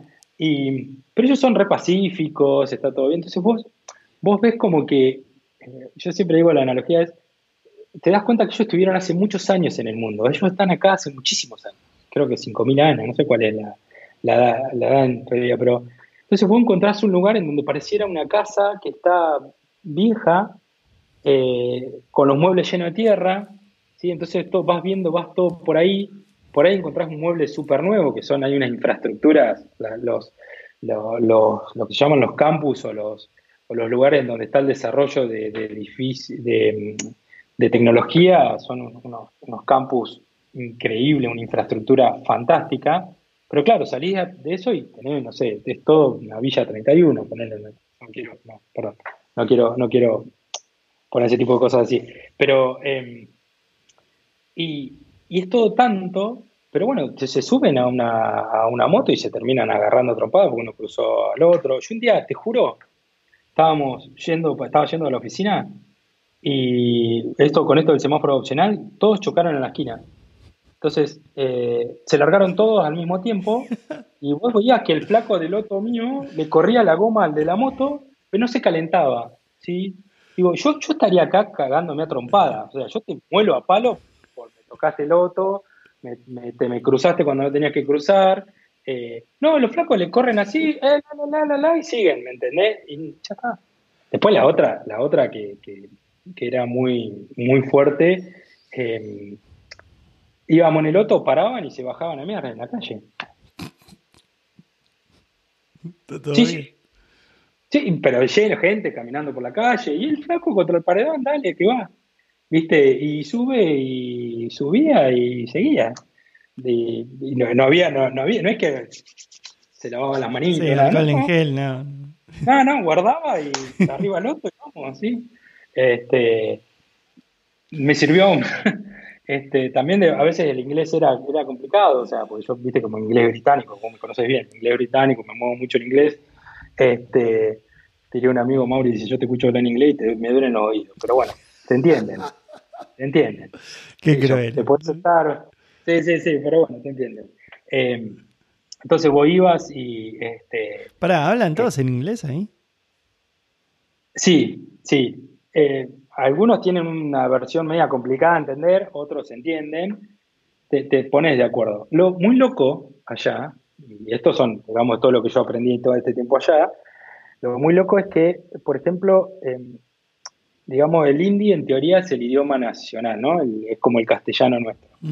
Pero vos vas a Córdoba o a Corrientes o a Tucumán, siguen hablando el castellano con una tonada diferente, pero, pero siguen hablando lo mismo, ¿no? Vos, eh, yo estaba en Majarrastra, se llama la provincia, creo que era, y hablaban, eh, no me acuerdo cómo llamaba el dialecto que hablaban ahí de, esa provincia, Y vos te ibas a Bangalore y hablaban canara, era otro dialecto totalmente diferente, pero totalmente diferente, ¿eh? no es que era la tonada diferente, era totalmente diferente. Y los de Bangalore, como no querían hablar hindi, no, tienen ganas de hablar hindi y no se quieren, no quieren entender el otro dialecto del otro, porque no, son dialectos totalmente diferentes, hablaban inglés. Entonces en Bangalore la mayoría habla inglés, ¿sí? O canara, que es el dialecto de Bangalore, ¿sí? Si vos vas y le hablas hindi, probablemente no se entiendan. Los flacos que se hablan entre sí hindi no, no se van a entender porque no, no, no, no, no lo hablan mucho, no lo practican, y si le hablas menos el dialecto de la otra provincia, ¿no? Entonces eso fue una cosa eh, muy, muy, muy loca. Eh, que, ellos o hablan hindi, o hablan inglés o hablan el dialecto de su, de su provincia. Después había, había gente que se comunicaba con el hindi, Pasa que vos te cruzabas cualquier indio ahora en Estados Unidos y decías, ah, vos sabés hablar indio, habla con este indio. Y probablemente, capaz que, no, sabe, se entienda. ¿sí? Y obviamente por ahí los indios que están ahora en Estados Unidos están mucho más, digamos, eh, preparados. Eh, pero allá la, gente, digamos, fuera del contexto Haití, o sea, hablaban el dialecto de su provincia, por así decirlo. Este, así que sí, fue, fueron fue un año muy divertido, la verdad que fue muy divertido. Fue muy duro a nivel personal, porque, digamos, yo me fui solo, dejé a mi esposa y a mi hijo acá.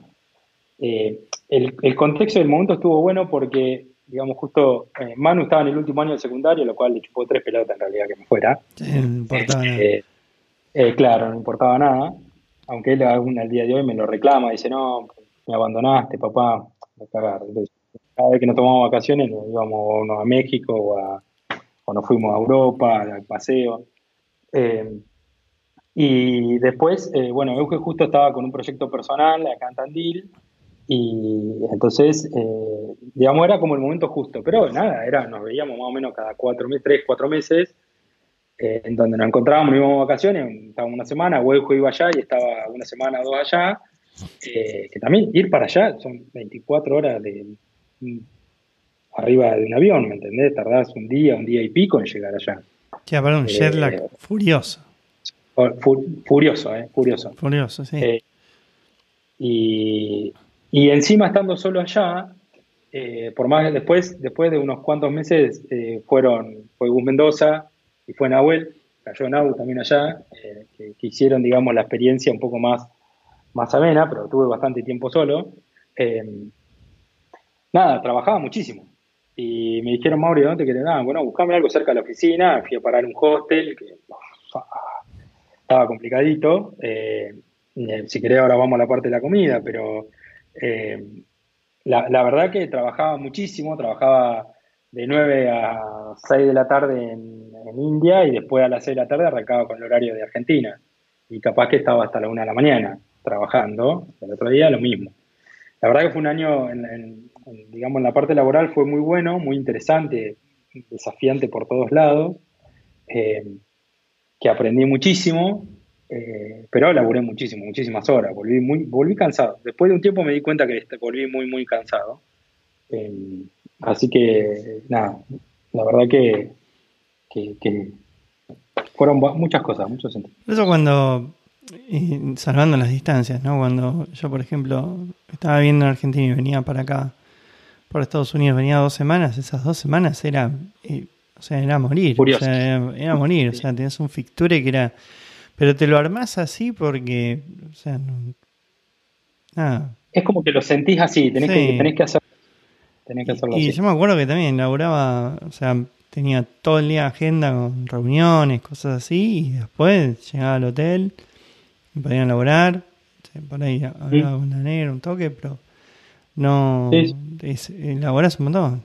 Aparte porque si no, el hecho de estar ahí, bueno, de nuevo, hablando de las distancias indias con, acá, cuando yo venía por acá, pero eh, si no, si, si, estás, si te sentís solo y una cosa así, es terrible para la cabeza eso, porque estás en medio de la nada. Lo, bueno, claro, pero lo bueno de, claramente la nada no había ahí. Créeme que había muchas cosas, muchísima gente por todos lados. Después lo otro que te, después te invito a que hagas, eh, vos eh, entras a Google Maps. Yo, yo para mí antes el mejor invento del hombre era el lavarropa automático. no había otra cosa mejor que el aeropuerto. La rueda. En India, la, en India pasó a ser Google Maps. Sí. Increíblemente me salvó 10.000 veces eh, y te invito a que hagas algo. Hacé un parate ahora en Google Maps, entra a Google Maps y vos vas a ver Estados Unidos, cuadritos, ¿no? Cuadraditos, todo eso. Estoy entrando acá. Busca Pune. Bueno, busca Pune después, busca Pune y vos vas a ver que es una, una red de, líneas así tiradas por, por, por cualquier lado, en donde, claro, vos pensás que todo el mundo es así, que todo el mundo tiene cuadraditos y manzana eh, y... No, bueno, pero Europa no lo tiene tampoco eso. Europa, o sea, vas a Londres y no, no, no te es una recta. Ni las autopistas son rectas. No, no, no, tengo, no, tengo el, no tengo el placer de conocer a Londres, pero este, he, estado en Europa, pero no, bueno, no en Londres. Pero bueno, ahí me tocó que un día que quería hacer Zoom y que dije, bueno, voy de acá allá y estaba todo cortado y tenía que cruzar un río, o sea, y el loco del loto iba, te da vuelta y la realidad tampoco iba, sabía si te llevaba para el lugar correcto. Eh, así que bueno, nada, eso, eso fue, fue, fue muy muy desafiante el hecho de moverse. Y la, increíblemente, allá no hay, no hay alturas. Vos decís, che, mandámelo a, al 633 de, no sé, de Pito Street, ¿no? Y le pones el estado y coso. Bueno, allá no hay alturas. Allá se manejan por, che, es cerca de eh, tal lado, es cerca de tal lado. Sí. Vos decís, Mauri, me estás volaseando.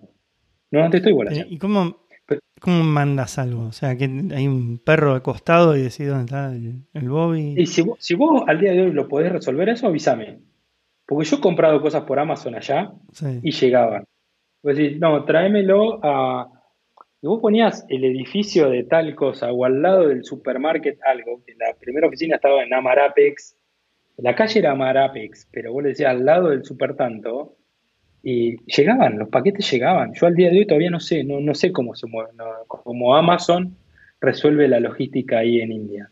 Este, la verdad que eso fue otra cosa que para mí sigue siendo un misterio. Em, así que, esa, pero compré, compré y llegaba, llegaba. ¿Y qué compras ahí en India? No, no, tecnología tienen bastante, ¿eh? el acceso a la tecnología tienen, tienen bastante. O sea, compras teléfonos, esos hay, hay, hay varios, no, no, no hay problemas de, digamos, ni de importación, ni nada por el estilo. Tenés, tenés acceso a la tecnología. Hay algunos shoppings eh, que, que, tienen, no sé, tienen App Store y ese tipo de cosas, así que eso, eso hay. No, no, no hay mucho, no hay problema con el acceso a la tecnología. No, no, no, preguntaba necesariamente por tecnología, sino que, no sé, por ahí te compras un té, qué sé yo, no sé. No, pero eso lo conseguís en la calle, y eso lo conseguí en cualquier kiosquito que hay ahí en la calle, o sea, hay mucho... Ahí había un tema que era el agua, ¿no? Eh, nosotros no estamos acostumbrados al agua, no tienen agua potable ellos. Entonces, eh, si vos tomabas agua, te agarraba una bacteria y probablemente te levantaba fiebre y te hacía cagar fuego, básicamente. Sí. Literal, y te morías, o sea, de las dos. Entonces, eh, la, el, Pero no, pará, este ¿dónde, no hay agua potable? Por lo menos en la zona donde nosotros nos movíamos no había agua, vos no podías tomar agua de la canilla. No, abría la canilla, no era agua potable. Tenías que tomar agua del bidón o agua embotellada. Mm. No, no se puede tomar agua, el agua está contaminada, no, no, no, es, no es potable. El agua no es potable. Entonces, eh, había camiones con agua que llevaban agua. Eh, entonces, eh, pero en general nosotros en la oficina ahí tomábamos, del, había un bidón o era agua embotellada, ¿sí? Que eso es, digamos, lo, que te dan seguro. El tema que vos después veías en la calle, veías un montón de puestos de verduras y frutas y que estaban re verdes, estaban re lindas. Ellos producen mucho ahí, porque tienen, muchas, hay muchas granjas, por así decirlo. Pero el problema es que esas cosas están lavadas con agua. Que no es, no es embotellada. Entonces vos comías eso y probablemente también te pasaba lo mismo, ¿sí? Entonces, eh, nosotros también nos movíamos dentro de un círculo en donde no, no era que estábamos en un extremo que teníamos que comer em, de, esas cosas, no, generalmente los chicos, por eso los chicos de ahí de India me llevaban a algún restaurante o comíamos en lugares en donde sabía que no te iba a pasar nada, más allá de que te picara una cosa, no, no, una cosa increíble el picante, el nivel de picante no, no, entraba, arrancaba en la boca y terminaba en el culo. Perdón, digo, que te lo diga así, te lo tengo que decir, pero eh, es, una cosa. Nunca, nunca había picante, la verdad. Este, y había, era todo picante, todo picante. No hay nada que no esté picante. Está lentífrico no, picante. Sí, no, no, no es spicy, le decías vos. che, ¿qué quieres comer? Algo no es spicy. No, sí, bueno, está bien, esto no es spicy, te decía. Traía, le ponía la lengua y te quedaba la lengua a la miseria pero porque ellos maceran toda la comida en eso, ¿sí? Entonces, no hay manera de que, que le saquen el spicy, por así decirlo, ¿no? así que este, la comida fue un challenge también porque, de nuevo, yo muy carnívoro, muy, muy carnívoro, allá no hay, digamos, eh, la vaca no se come. Fue, muy loco el primer día que íbamos en un auto eh, yendo de las oficinas a otra oficina eh, con los dueños de esta empresa que nosotros habíamos comprado. Y claro, una vaca echada en el medio de la calle. Echada. Y la vaca no se corrió. Igual la tenés que esquivar. Entonces, eso fue, digo, o sea, uno te lo cuentan, lo ves en alguna película o lo que sea, pero verlo en vivo fue, estás esquivando la vaca, la vaca está tirada ahí, convive con el resto del mundo como si fuera otro perro más. Eh, eso, eso fue muy loco. Entonces, carne de vaca no, no hay. Eh, tenés, tenés cordero, tenés lechón, el tema es que no está refrigerado. Así que, mamita, yo he visto cordero lechones colgados, pero colgados en, la ventana de la casa de alguien. No, no están adentro de una ladera eh, refrigerados. Entonces, eh, lo que hay, hay mucho fresco del día es pollo, ¿sí? Pollo y, muy, son, pollo, arroz y mucho, mucha verdura, ¿sí? Son muy vegetarianos, la mayoría son vegetarianos. Eh, entonces, tenés pollo, arroz, el pollo está picante todo, está todo macerado, entonces, pero no es que, che, dame un pollito al horno que, no, no, no, todo curry. Todo curry y a morir, ¿me entendés? Entonces, eh, Después un lugar, un día me llevaron engañado a un lugar que llamaba Barbecue Nation. ¿Por qué engañado? Barbecue Nation. Te dicen, vamos a comer a Barbecue Nation, Mauri. ¿Barbecue Nation o Barbecue Nation? Barbecue Nation, decirlo con el, el, coso y dije, bueno, listo, acá voy a comer aunque sea un pedazo de carne que esté refrigerado. Y nada, llegamos y era pollo, picante, lo único que había era pollo y verdura, picante, pero picante a nivel transpirás, fiebre 80 grados, o sea, una, cosa que no, no te empezás a sacar la ropa, quedás desnudo, o sea, una, una cosa este, terrible, ¿eh? pero nada, era pollo solo, no, pero no, no pude probar ni un pedazo de carne. Eh, y el pollo con arroz. Se, come con la mano, ¿no? Eso. Sí, eso fue, fue muy, muy... Pero no solo es que se come con la mano. De hecho, yo tengo videos comiendo con la mano y aprendés después a comer con la mano y a cortar el pan con la mano, con los dedos, ¿no? Eh, el, tema es que la, una de las primeras veces que fui a comer con los chicos, pues yo en vez, si yo quería me traían la, comida, ¿no? Y me dice, no, no, digo, no, voy a comer con los chicos, vamos chicos, vamos a comer, no hay problema. Este, acordate, siempre con un británico de, muy alto nivel. Sí, eh, y íbamos al restaurante que había un restaurante arriba de la oficina donde estábamos comiendo nosotros, entonces, sí, bueno, van, comen, cada uno pide su plato, nos sentamos todos a comer, eh, y todos empezamos a comer con la mano, sí, yo, yo miraba al principio, pero claro, todos, ay, che, yo te agarro un cachito acá, yo te agarro un cachito de allá, todos se agarraban, te picotean, te picotean con la mano. Y no es que te lavas las manos antes de empezar a comer. La mano nos la lavamos después de comer, cuando tenemos todas las manos sucias. Pero entonces vacío, se va toda la mierda, dame un cacho acá, dame de acá, dale, picante, dame agua, así, dale. Yo, y sobreviví. Estoy acá. Lo que sí me gastaban, dice Mauri, dice, uy, vos te vas a India, uy, con lo que son vegetarianos y lo picante allá, vas a adelgazar un montón. Volví con más kilos de lo que me, con lo que llegué, así que... Yo, yo, comí comida india y muchas veces, de hecho me gusta mucho, yo no sé la comida india que yo consumí, qué tan cercana será a la comida que se hace, prepara directamente en India. Vos, por ejemplo, acá comes comida mexicana y la comida mexicana no tiene nada que ver con la comida mexicana que vos comes en México. Entonces, como yo no conozco India, no puedo decir qué tan cercano es. Pero a mí me gusta muchísimo la comida india, sobre todo porque está eh, un montón de, condimentos, es, muy sabroso. Sí, los gustos son muy fuertes, son muy sabrosos, los gustos son muy, muy sabrosos, me, me, me, parece que, o sea, el tema del curry, que, no deja de ser una especie de guiso, eso está, muy bien, el arroz acompaña muy bien, el, pan lo hacen súper rico, las combinaciones que hacen, a mí me parece, me, resulta súper interesante. Lo que no sé es qué tan cercano es a lo que se come en India.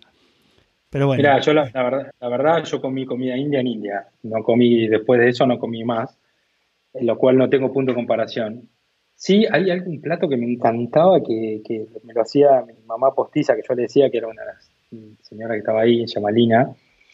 Eh, se llaman, Nau, Nau lo va a conocer también, y Gus también, chicken biryani. ¿sí? Era como un arroz con pollo. Pero el, nivel de, picante, o sea, no, no, no, te puedes tomar un camión cisterna si querés de agua que no lo pagás ni en pedo al fuego. No, no, era una cosa pero lo, era rico y lo comías, viste, ay, esto me va a hacer mal y le entrabas y dale, y dale, y dale.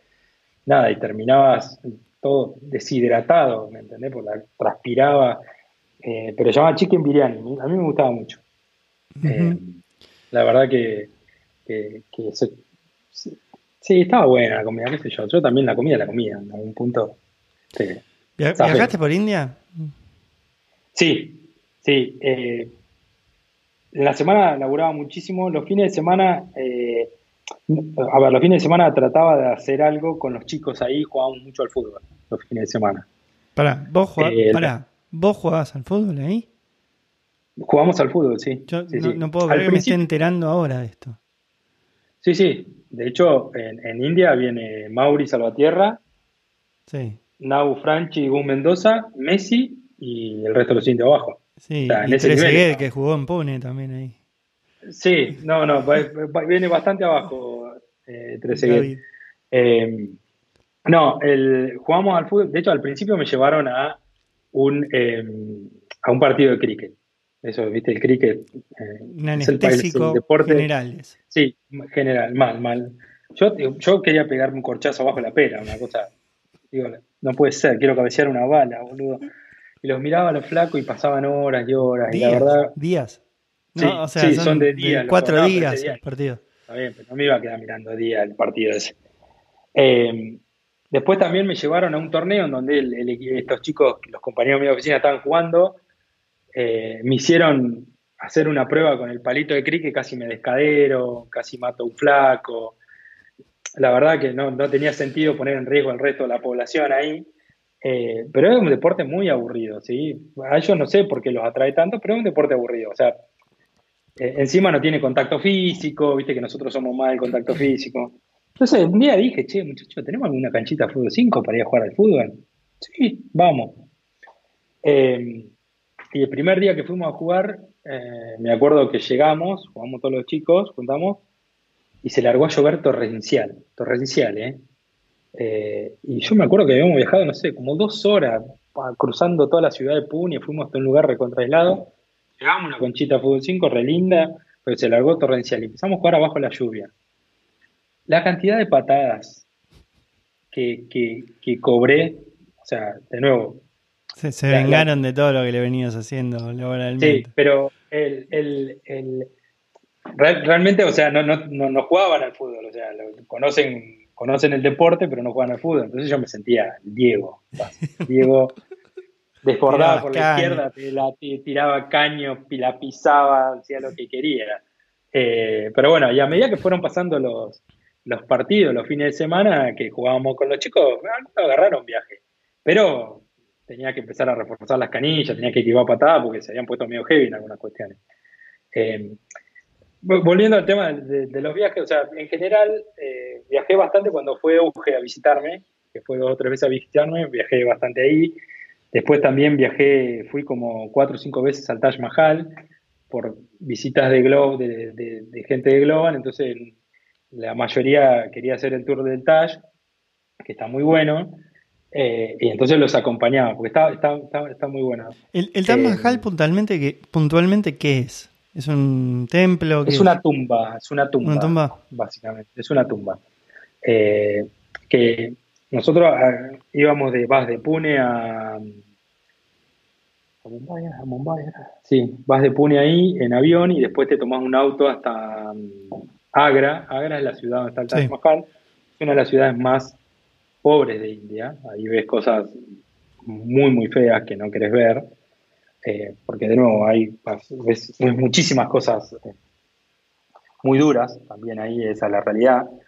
Eh, pero el tema no es solamente el Taj Mahal. El Taj Mahal es una perfección arquitectónica increíble que, yo no lo puedo creer. La simetría, las líneas, o sea, hay, hay, que verlo. Yo para mí, cualquier persona que estudie arquitectura hoy acá, el examen final debería ser ir hasta India y ver cómo construyeron el Taj, Mahal, porque es una, es una perfección arquitectónica, ¿eh? o sea, en serio, cuando decís, che, esto que está acá está a la misma distancia del otro lado y es exacto, el mármol blanco con tallado con piedras preciosas, te ponen, viste, los, em, los cosos de, de cirugía cuando entras al quirófano, esos zapatos te ponen para entrar al Taj Mahal al templo, que es todo de mármol blanco, eh, entonces te ponen esos zapatos para que entres y no, no, lo rompas. Eh, el tema después, atrás de eso, Primero, sí, son, son bloques de mármol que pesaban no sé cuántos kilos, miles de kilos, eh, y que eso eran traídos de capaz 200, 300 kilómetros de ahí, de Agra. Entonces, en esa época, imagínate lo, que fue. O sea, hay muchas historias, ¿no? De la cantidad de gente que murió, de la cantidad de gente que usó el rey, eh, que era la tumba, en teoría, está la tumba de la, de la esposa del rey, está en el medio, está simétricamente perfecta para el resto de los lugares. Eh, la verdad es una obra arquitectónica que todo el mundo para mí debería poder verla en algún momento de la vida. Eh, pero lo otro interesante se llama el Agra Fort. El Agra Fort es, digamos, la prisión en donde estaba el rey que hizo el Taj Mahal. ¿sí? La historia rápida es, eh, el rey era un rey que estaba gastando muchísima plata para hacer la tumba a su mujer cuando, cuando murió, pero los, hijos lo, derrocan básicamente y lo encierran en una cárcel que tiene una ventana que mira al Taj Mahal para que es la prisión del padre, ¿no? Entonces, eso es el Agra Fort.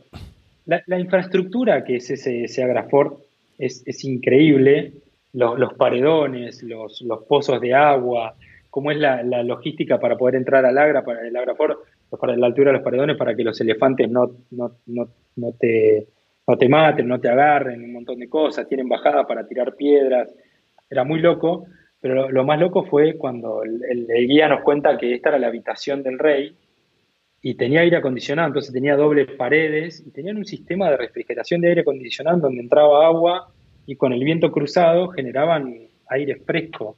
Una, una digamos, una ingeniería ahí en eso ahí, que vos decís. ¿Qué, ¿Hace, cuánto se construyó eso? No tengo el número exacto, Diego, pero creo que más de cerca de 2000 años, me parece una cosa así. Mm. Me parece. está internet, ¿eh? Me parece que está internet y no puede. No me, no me hagas hablar una estupidez. No, no, no, bueno. Pero no, no, es, que se construyó hace 10 días. No, no, no, no, hace, hace bastante. Eso, eso está claro. Entonces, eh, y es, es, muy interesante. Eh, pero o sea, después fuimos a, con, con fuimos a rafting al Gange pero donde arranca, ¿sí? Es agua cristalina, ¿eh? Créeme que es agua cristalina. ¿Cristalina ahí?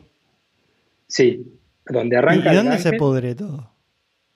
Ahí en, la ciudad esta, que yo no fui a la ciudad donde se hacen todas las ceremonias, em, en donde tiran los muertos, que ahora no se puede tirar más los muertos ahí. tiran los muertos. 300 millones de muertos. Sí. Em, ahí es donde empieza la contaminación posta, ¿no? Pero el, el Ganges se arranca bastante al norte, fuimos a una ciudad, estoy, perdido con los nombres, pero que encima esa fue la historia también en donde alquilamos un auto en, Delhi y manejamos. Volante. Obvio, sí. Este, nunca, nunca pasamos de 70 kilómetros por hora, por ejemplo. Eh, es tanto el tráfico, y la ruta, voy a decir, bueno, voy, agarro ruta, ahora lo pongo 150 al palo, un Honda Swift hermoso, divino. Eh, nada, estaban tipos o parados en la ruta, o elefantes llevando, algunos locos con elefantes, otros, eh, viste, cuando ves esos camiones llenos de leña así, parado también en la ruta, a dos kilómetros por hora. Eh, vimos literal una, una, combi chiquita esa que en teoría tiene capacidad para cinco, tenía 20 personas colgadas, literal, ¿eh? no te estoy mintiendo, no sé cómo la metían, iban colgando. Después vimos otro otro que iba con siete personas adentro y, una, y hasta una cabra, no, un perro, no una cabra. La cabra la vi en un video. Iban con un perro y se, se cayeron. O sea, como iban tanta gente, se cayeron y se subieron de nuevo y siguieron. Em, y casi los paso por arriba con el auto. Entonces, eh, fue, fue muy loco eso. Fuimos a un casamiento ahí. Y en ese lugar en donde fue el casamiento, em, el día, fuimos un día antes, entonces hicimos rafting en, el Ganges.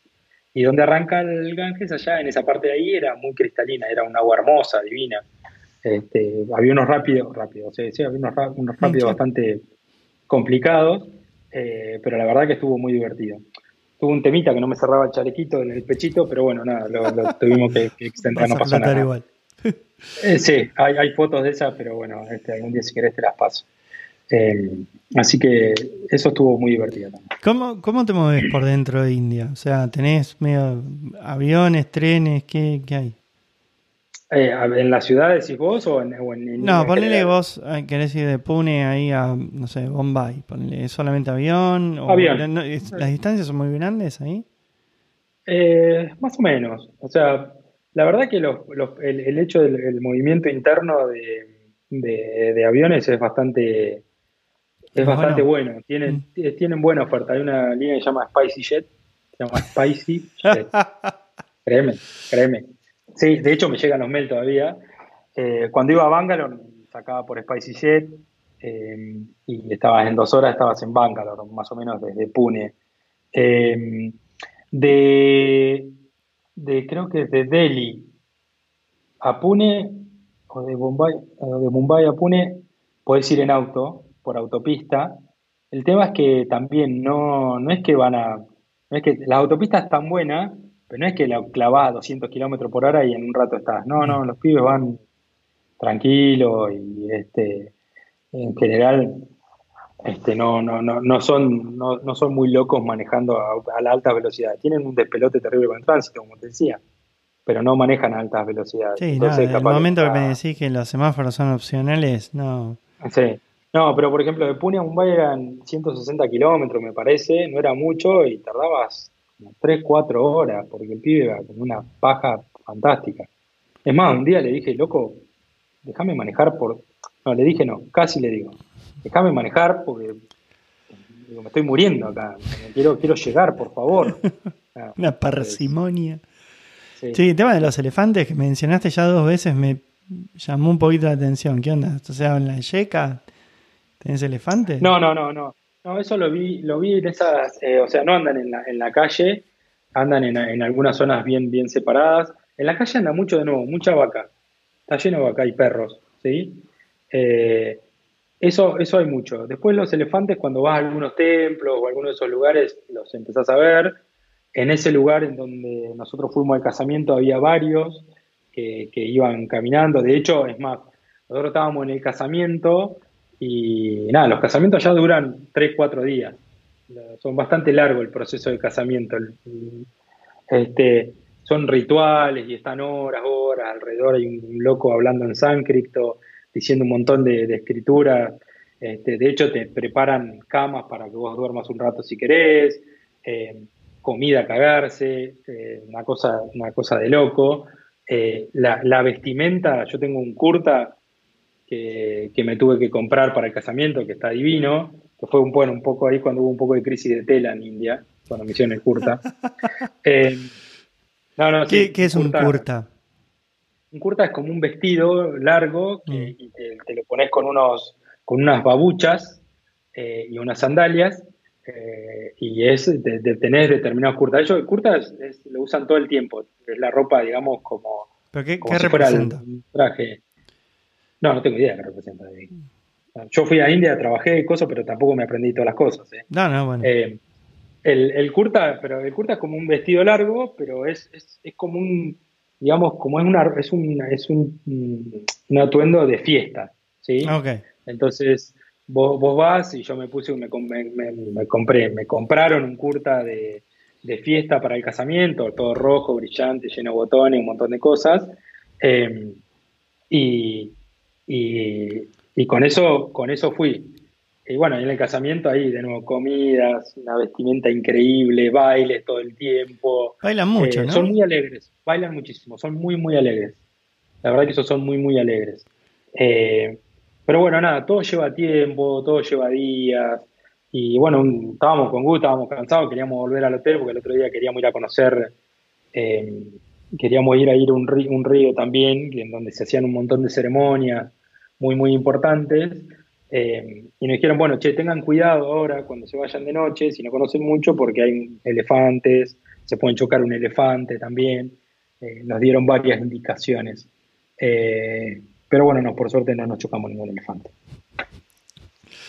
Qué flash. El tema de las vacas, porque, ¿sabes por qué están ahí de onda en la, en la calle? No, no, no las pueden ni siquiera separar o no les interesa. No, no, a ver, eh, la, la, las vacas están ahí. Eh, el hecho de que estén en la calle tiene que ver con que en realidad eh, la, hay mucha granja alrededor. Mm. ¿sí? Hay mucha granja.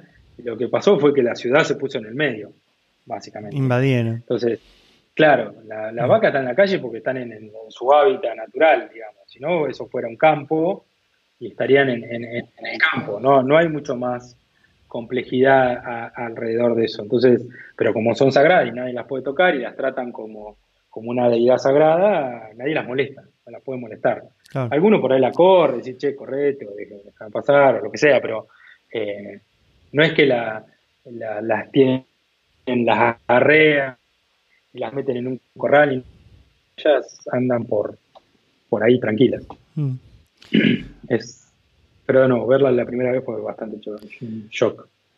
Y de, de, dentro de lo que conociste de India, ¿qué, ¿qué recomendás para hacer turismo y que no sea shocking?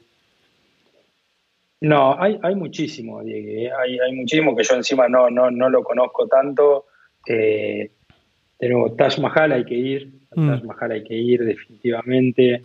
Eh, lo que pasa que también después ahí vos tenés eh, tenés para el sur de India, nosotros, eh, yo aproveché estando en India, es muy fácil llegar a Maldivas. Picarón. Eh, un día de las visitas de Euge, eh, llegamos, nos fuimos a Maldivas en fin de semana, y la verdad que es increíble. ¿sí? Pero bueno, nada, me tomé un avión de ahí, es mucho más cerca, mucho más barato. después hay Goa, que es una de las playas muy, muy lindas, es uno de los lugares en donde eh, también se usa para veranear, pero la, la, verdad que yo, yo viví mucho, mucho en Pune y, hice muchas cosas ahí en Pune, viajé al Taj Mahal, a, bueno, viajé a Maldivas, viajé a Bangalore, a New Delhi también, un montón de cosas, a esas ciudades, pero no, no conocí algunos otros lugares que me hubiera encantado conocer, eh, pero bueno, nada, se dio así, ¿no? Entonces, la verdad que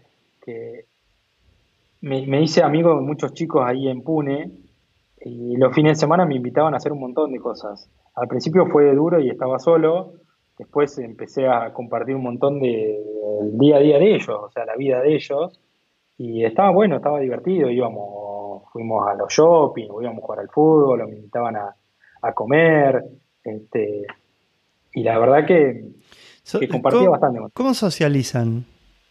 O sea, Vos, por ejemplo, la pregunta va por este lado. Vos, por ejemplo, el argentino socializa a partir de la comida. Eh, no sé, por ejemplo, el británico socializa a partir del chupi. O sea, vos si querés hacer amigos en Inglaterra tenés que ir al pub.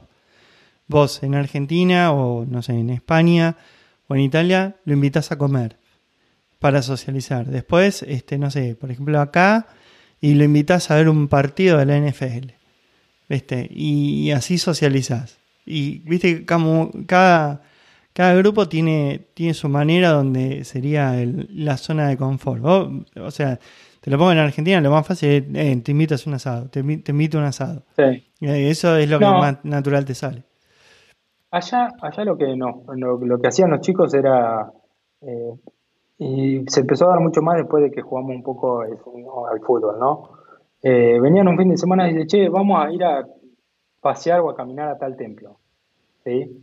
Entonces te invitaban a, un templo e ibas a caminar, ¿no? Entonces, pero no era porque te llevaban a rezar ni nada por el estilo, iban a juntos, sí, eh, íbamos de todo, íbamos en moto eh, o algunos tenían auto, entonces eh, íbamos a boludear a tal lado. Después dice, che, bueno, vamos a tal otro lado.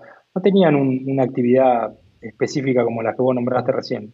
Era, che, vamos a, caminar, vamos al templo ya. Mauri, vení que te voy a llevar a tal templo y te cuento la historia de tal templo. Eh, sí, porque hay muchísimas religiones allá, o sea, no es que es solamente el hinduismo, hay, está el catolicismo también, obviamente, pero después cada, lugar, cada templo tiene su historia, por más que te gane ella y un montón de cosas, hay, hay un montón de, dioses y religiones alrededor de eso. Este, así que la, la, sociabilización se daba por compartir momentos en lugares random. No, mm. tomábamos también, sí, a veces tomábamos, eh, ¿Qué, se toma cerveza. No, no, cerveza. Tomaban, ¿sabes qué? Ahora, ahora que me decís, tomaban mucho tomaban cerveza y después tomaban una, una, especie de whiskola, ¿sí? Tomaban, tomaban bastante whiskola, o sea, era una coca, no era Coca-Cola, era coca, una, bebida coke con un bourbon ahí, lo mezclaban y hacían un trago medio raro. Eso tomaban bastante los chicos. Este, y después tomaban, eh, bueno, cerveza se tomaba, se tomaba bastante. Yo tomaba bastante cerveza. ¿Y el, tema del té? Eh, ¿Se, toma mucho té o es... Ah, bueno, sí, sí, sí. Ellos todo el tiempo, todo el tiempo están tomando té. Yo tomaba mate, ¿no? Y ellos vos lo veías que todo el tiempo iban a la cocina y se preparaban un té. ¿Sí? Un té con leche. Eh, entonces, eh, para, sí, ellos todo el tiempo están tomando el té. Un tecito y, y cuando a veces que se sienten, en general están bastante enfermos, siempre están muy, muy, se enferman bastante, ¿sí? Pero de nuevo, porque las condiciones son bastante precarias, ¿sí? Y, digamos que también ellos son, son flacos, a veces con textura, eh, se, enferman bastante, o sea, vos ves que hay mucha, los chicos se tomaban bastante licencia ya por, por enfermedad un día, che, mira, hoy no voy, me tomo una licencia, te, levanto la licencia porque me siento mal del estómago, cosas así, entonces tomaban mucho té también con jengibre cuando se sentían mal.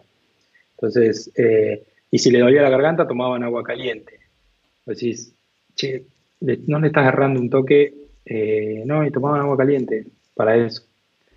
Eh, pero el té toman mucho, sí. Mm. Quise probarle, el, después el otro, el, el eruto es real. El eh, yo he estado en reuniones en donde la piba que estaba enfrente mío y un pibe me erutaban en la cara.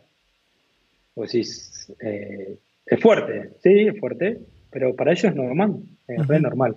Y después la otra, la que me recalentaba al principio, pero después ya me acostumbré, es en las, vos tenías reuniones y ellos te decían, tique, y te hacían con la cabeza así, tique. Tique significa ok, ¿no? Y te hacían con la cabeza así. Y en una reunión dije, me calenté y digo, para, para, ¿sí o no? O sea, ¿estás diciendo sí o no? Pero claro, te hacían con la cabeza tique, te hacían con la cabeza así, y vos decís, no, no, no, no sabía. me costó al principio adaptarme a esas costumbres y, y después, nada, cuando ya empecé a dejar también hacer preguntas, eh, siempre con respeto, nada, lo vas, lo vas sorteando todas esas dificultades. Sí. Por así decirlo. Bueno. Así que, pero sí, estuvo, estuvo muy divertido. India fue una experiencia hermosa. Ya lo tengo pendiente eh, en el backlog de viajes, eh, que supongo en algún momento, tarde o temprano, iré, no, no sé en qué condiciones, pero siempre me resultó bastante intrigante. Es, intrigante, es, hay, hay, muchas cosas que te llaman la atención, de, de conocerlo, de verlos interactuar, eh, la, masividad, lo masivo, lo masivo es... Me, da un poco de cagazo a la salud ahí, ¿viste? Si, me, me, pega algo ahí, ¿viste? No, no sé. Mira, lo que pasa es que justo encima conmigo yo no tuve ningún problema no tuve ningún problema. Pero sos la excepción, eh, Mauri. O sea, está bien, sí, la excepción. Yo, el resto de la gente que conozco fue a India, la, o sea, todo deshidratado, enfermo, tirado, bajó 200 kilos. son, la excepción. Eh, puede ser, puede ser. De nuevo, yo no tuve ni un dolor de muela, ¿me entendés? Entonces, más allá de alguna diarreíta ocasional, digamos, eh, que hay que lidiar. con eso sí o sí, digamos, de, si va allá y no, no, no, no tenés algo así, eh, no sé. Sí, no, no. No la pasaste bien. No la pasaste, claro. Entonces, eh, este, yo justo en ese caso no, no puedo decir. Sé que había, está el, está el, hospital, está el centro de salud, me habían dicho dónde tenía que ir si me pasaba algo, pero la verdad nunca lo tuve que usar, gracias a Dios, nunca lo tuve que usar eh, y siempre estuve bien, bien, bien, bien contenido en, ese sentido. Así que este, no te sabría decir cómo, cómo funciona el sistema de salud. Mejor no averiguarlo, siempre. Sí, mejor. no conocerlo. mejor no conocerlo. De verdad. Bueno, Mauri, eh, la verdad, vamos cerrando. Eh, me, me, encanta toda la historia de India. Está buenísimo lo de lo de educación. La verdad que no, no, no estaba tan al tanto de todo eso que estabas haciendo. Este, seguramente vamos a generar un poquito de barullo con esto. A ver si te contacta más gente. Y, y lo de lo de India, bueno, este hacía rato que te quería preguntar así un poco cómo, cómo había sido esa experiencia y no, no se había dado el momento para, para poder charlarlo.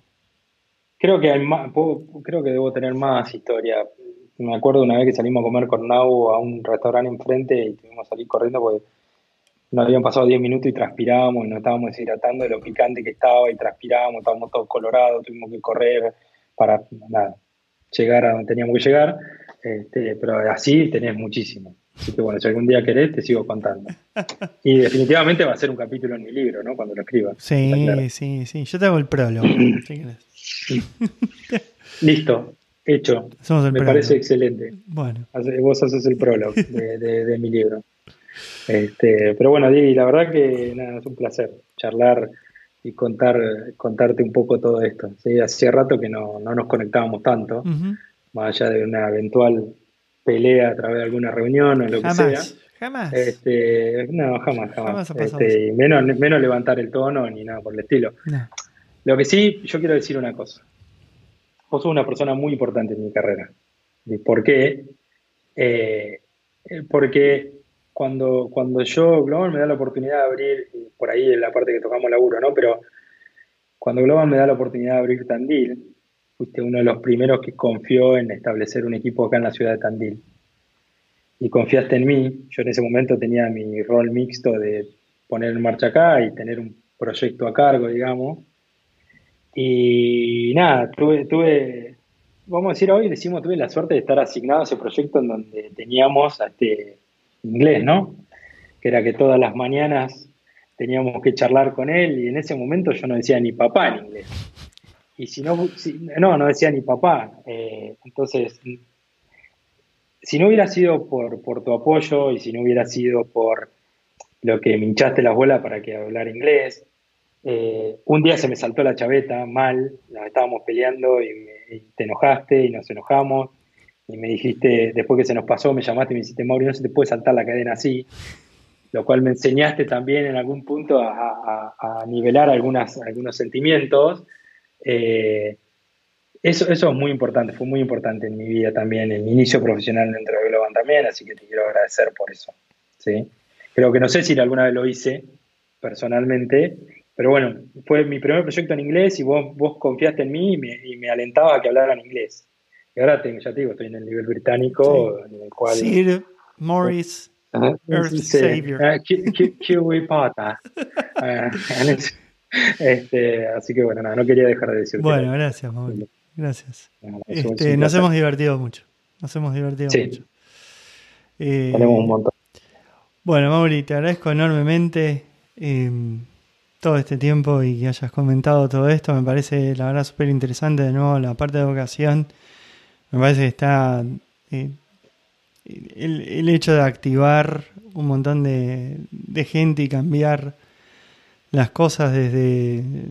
Uno siempre, viste, está esperando que otro sea el que, cambie las cosas y uno por ahí no se da cuenta lo, el impacto que puede tener haciendo muy poco en la vida de los demás. Y eso la verdad que está... Acá hay un claro ejemplo de que este, se puede hacer. Así que me parece que eso está buenísimo. Eh, gracias, gracias por el lugar. Y mm. bueno, nada, cuando quieras, si no te jode, ahora me voy a preparar un asadito, ¿sí? Me voy a tomar un traguito de vino para relajar después de esta charlita. Una cervecita también de, trigo, ahora estoy un poquito más exquisito. Este, y nada, me voy a comer una mollejita, una tapita, un cacho vacío de cerdo. Nada, vamos a comer franca. Entonces, mientras sean cosas que yo consigo acá, no tengo problema. Después. bueno, después, vamos a hacer alguna, alguna en donde este, no consigas por allá y bueno, después te hago decir. Mata. Pero, bueno, ya algún día no. Muchísimas gracias, querido. Saludos a todos.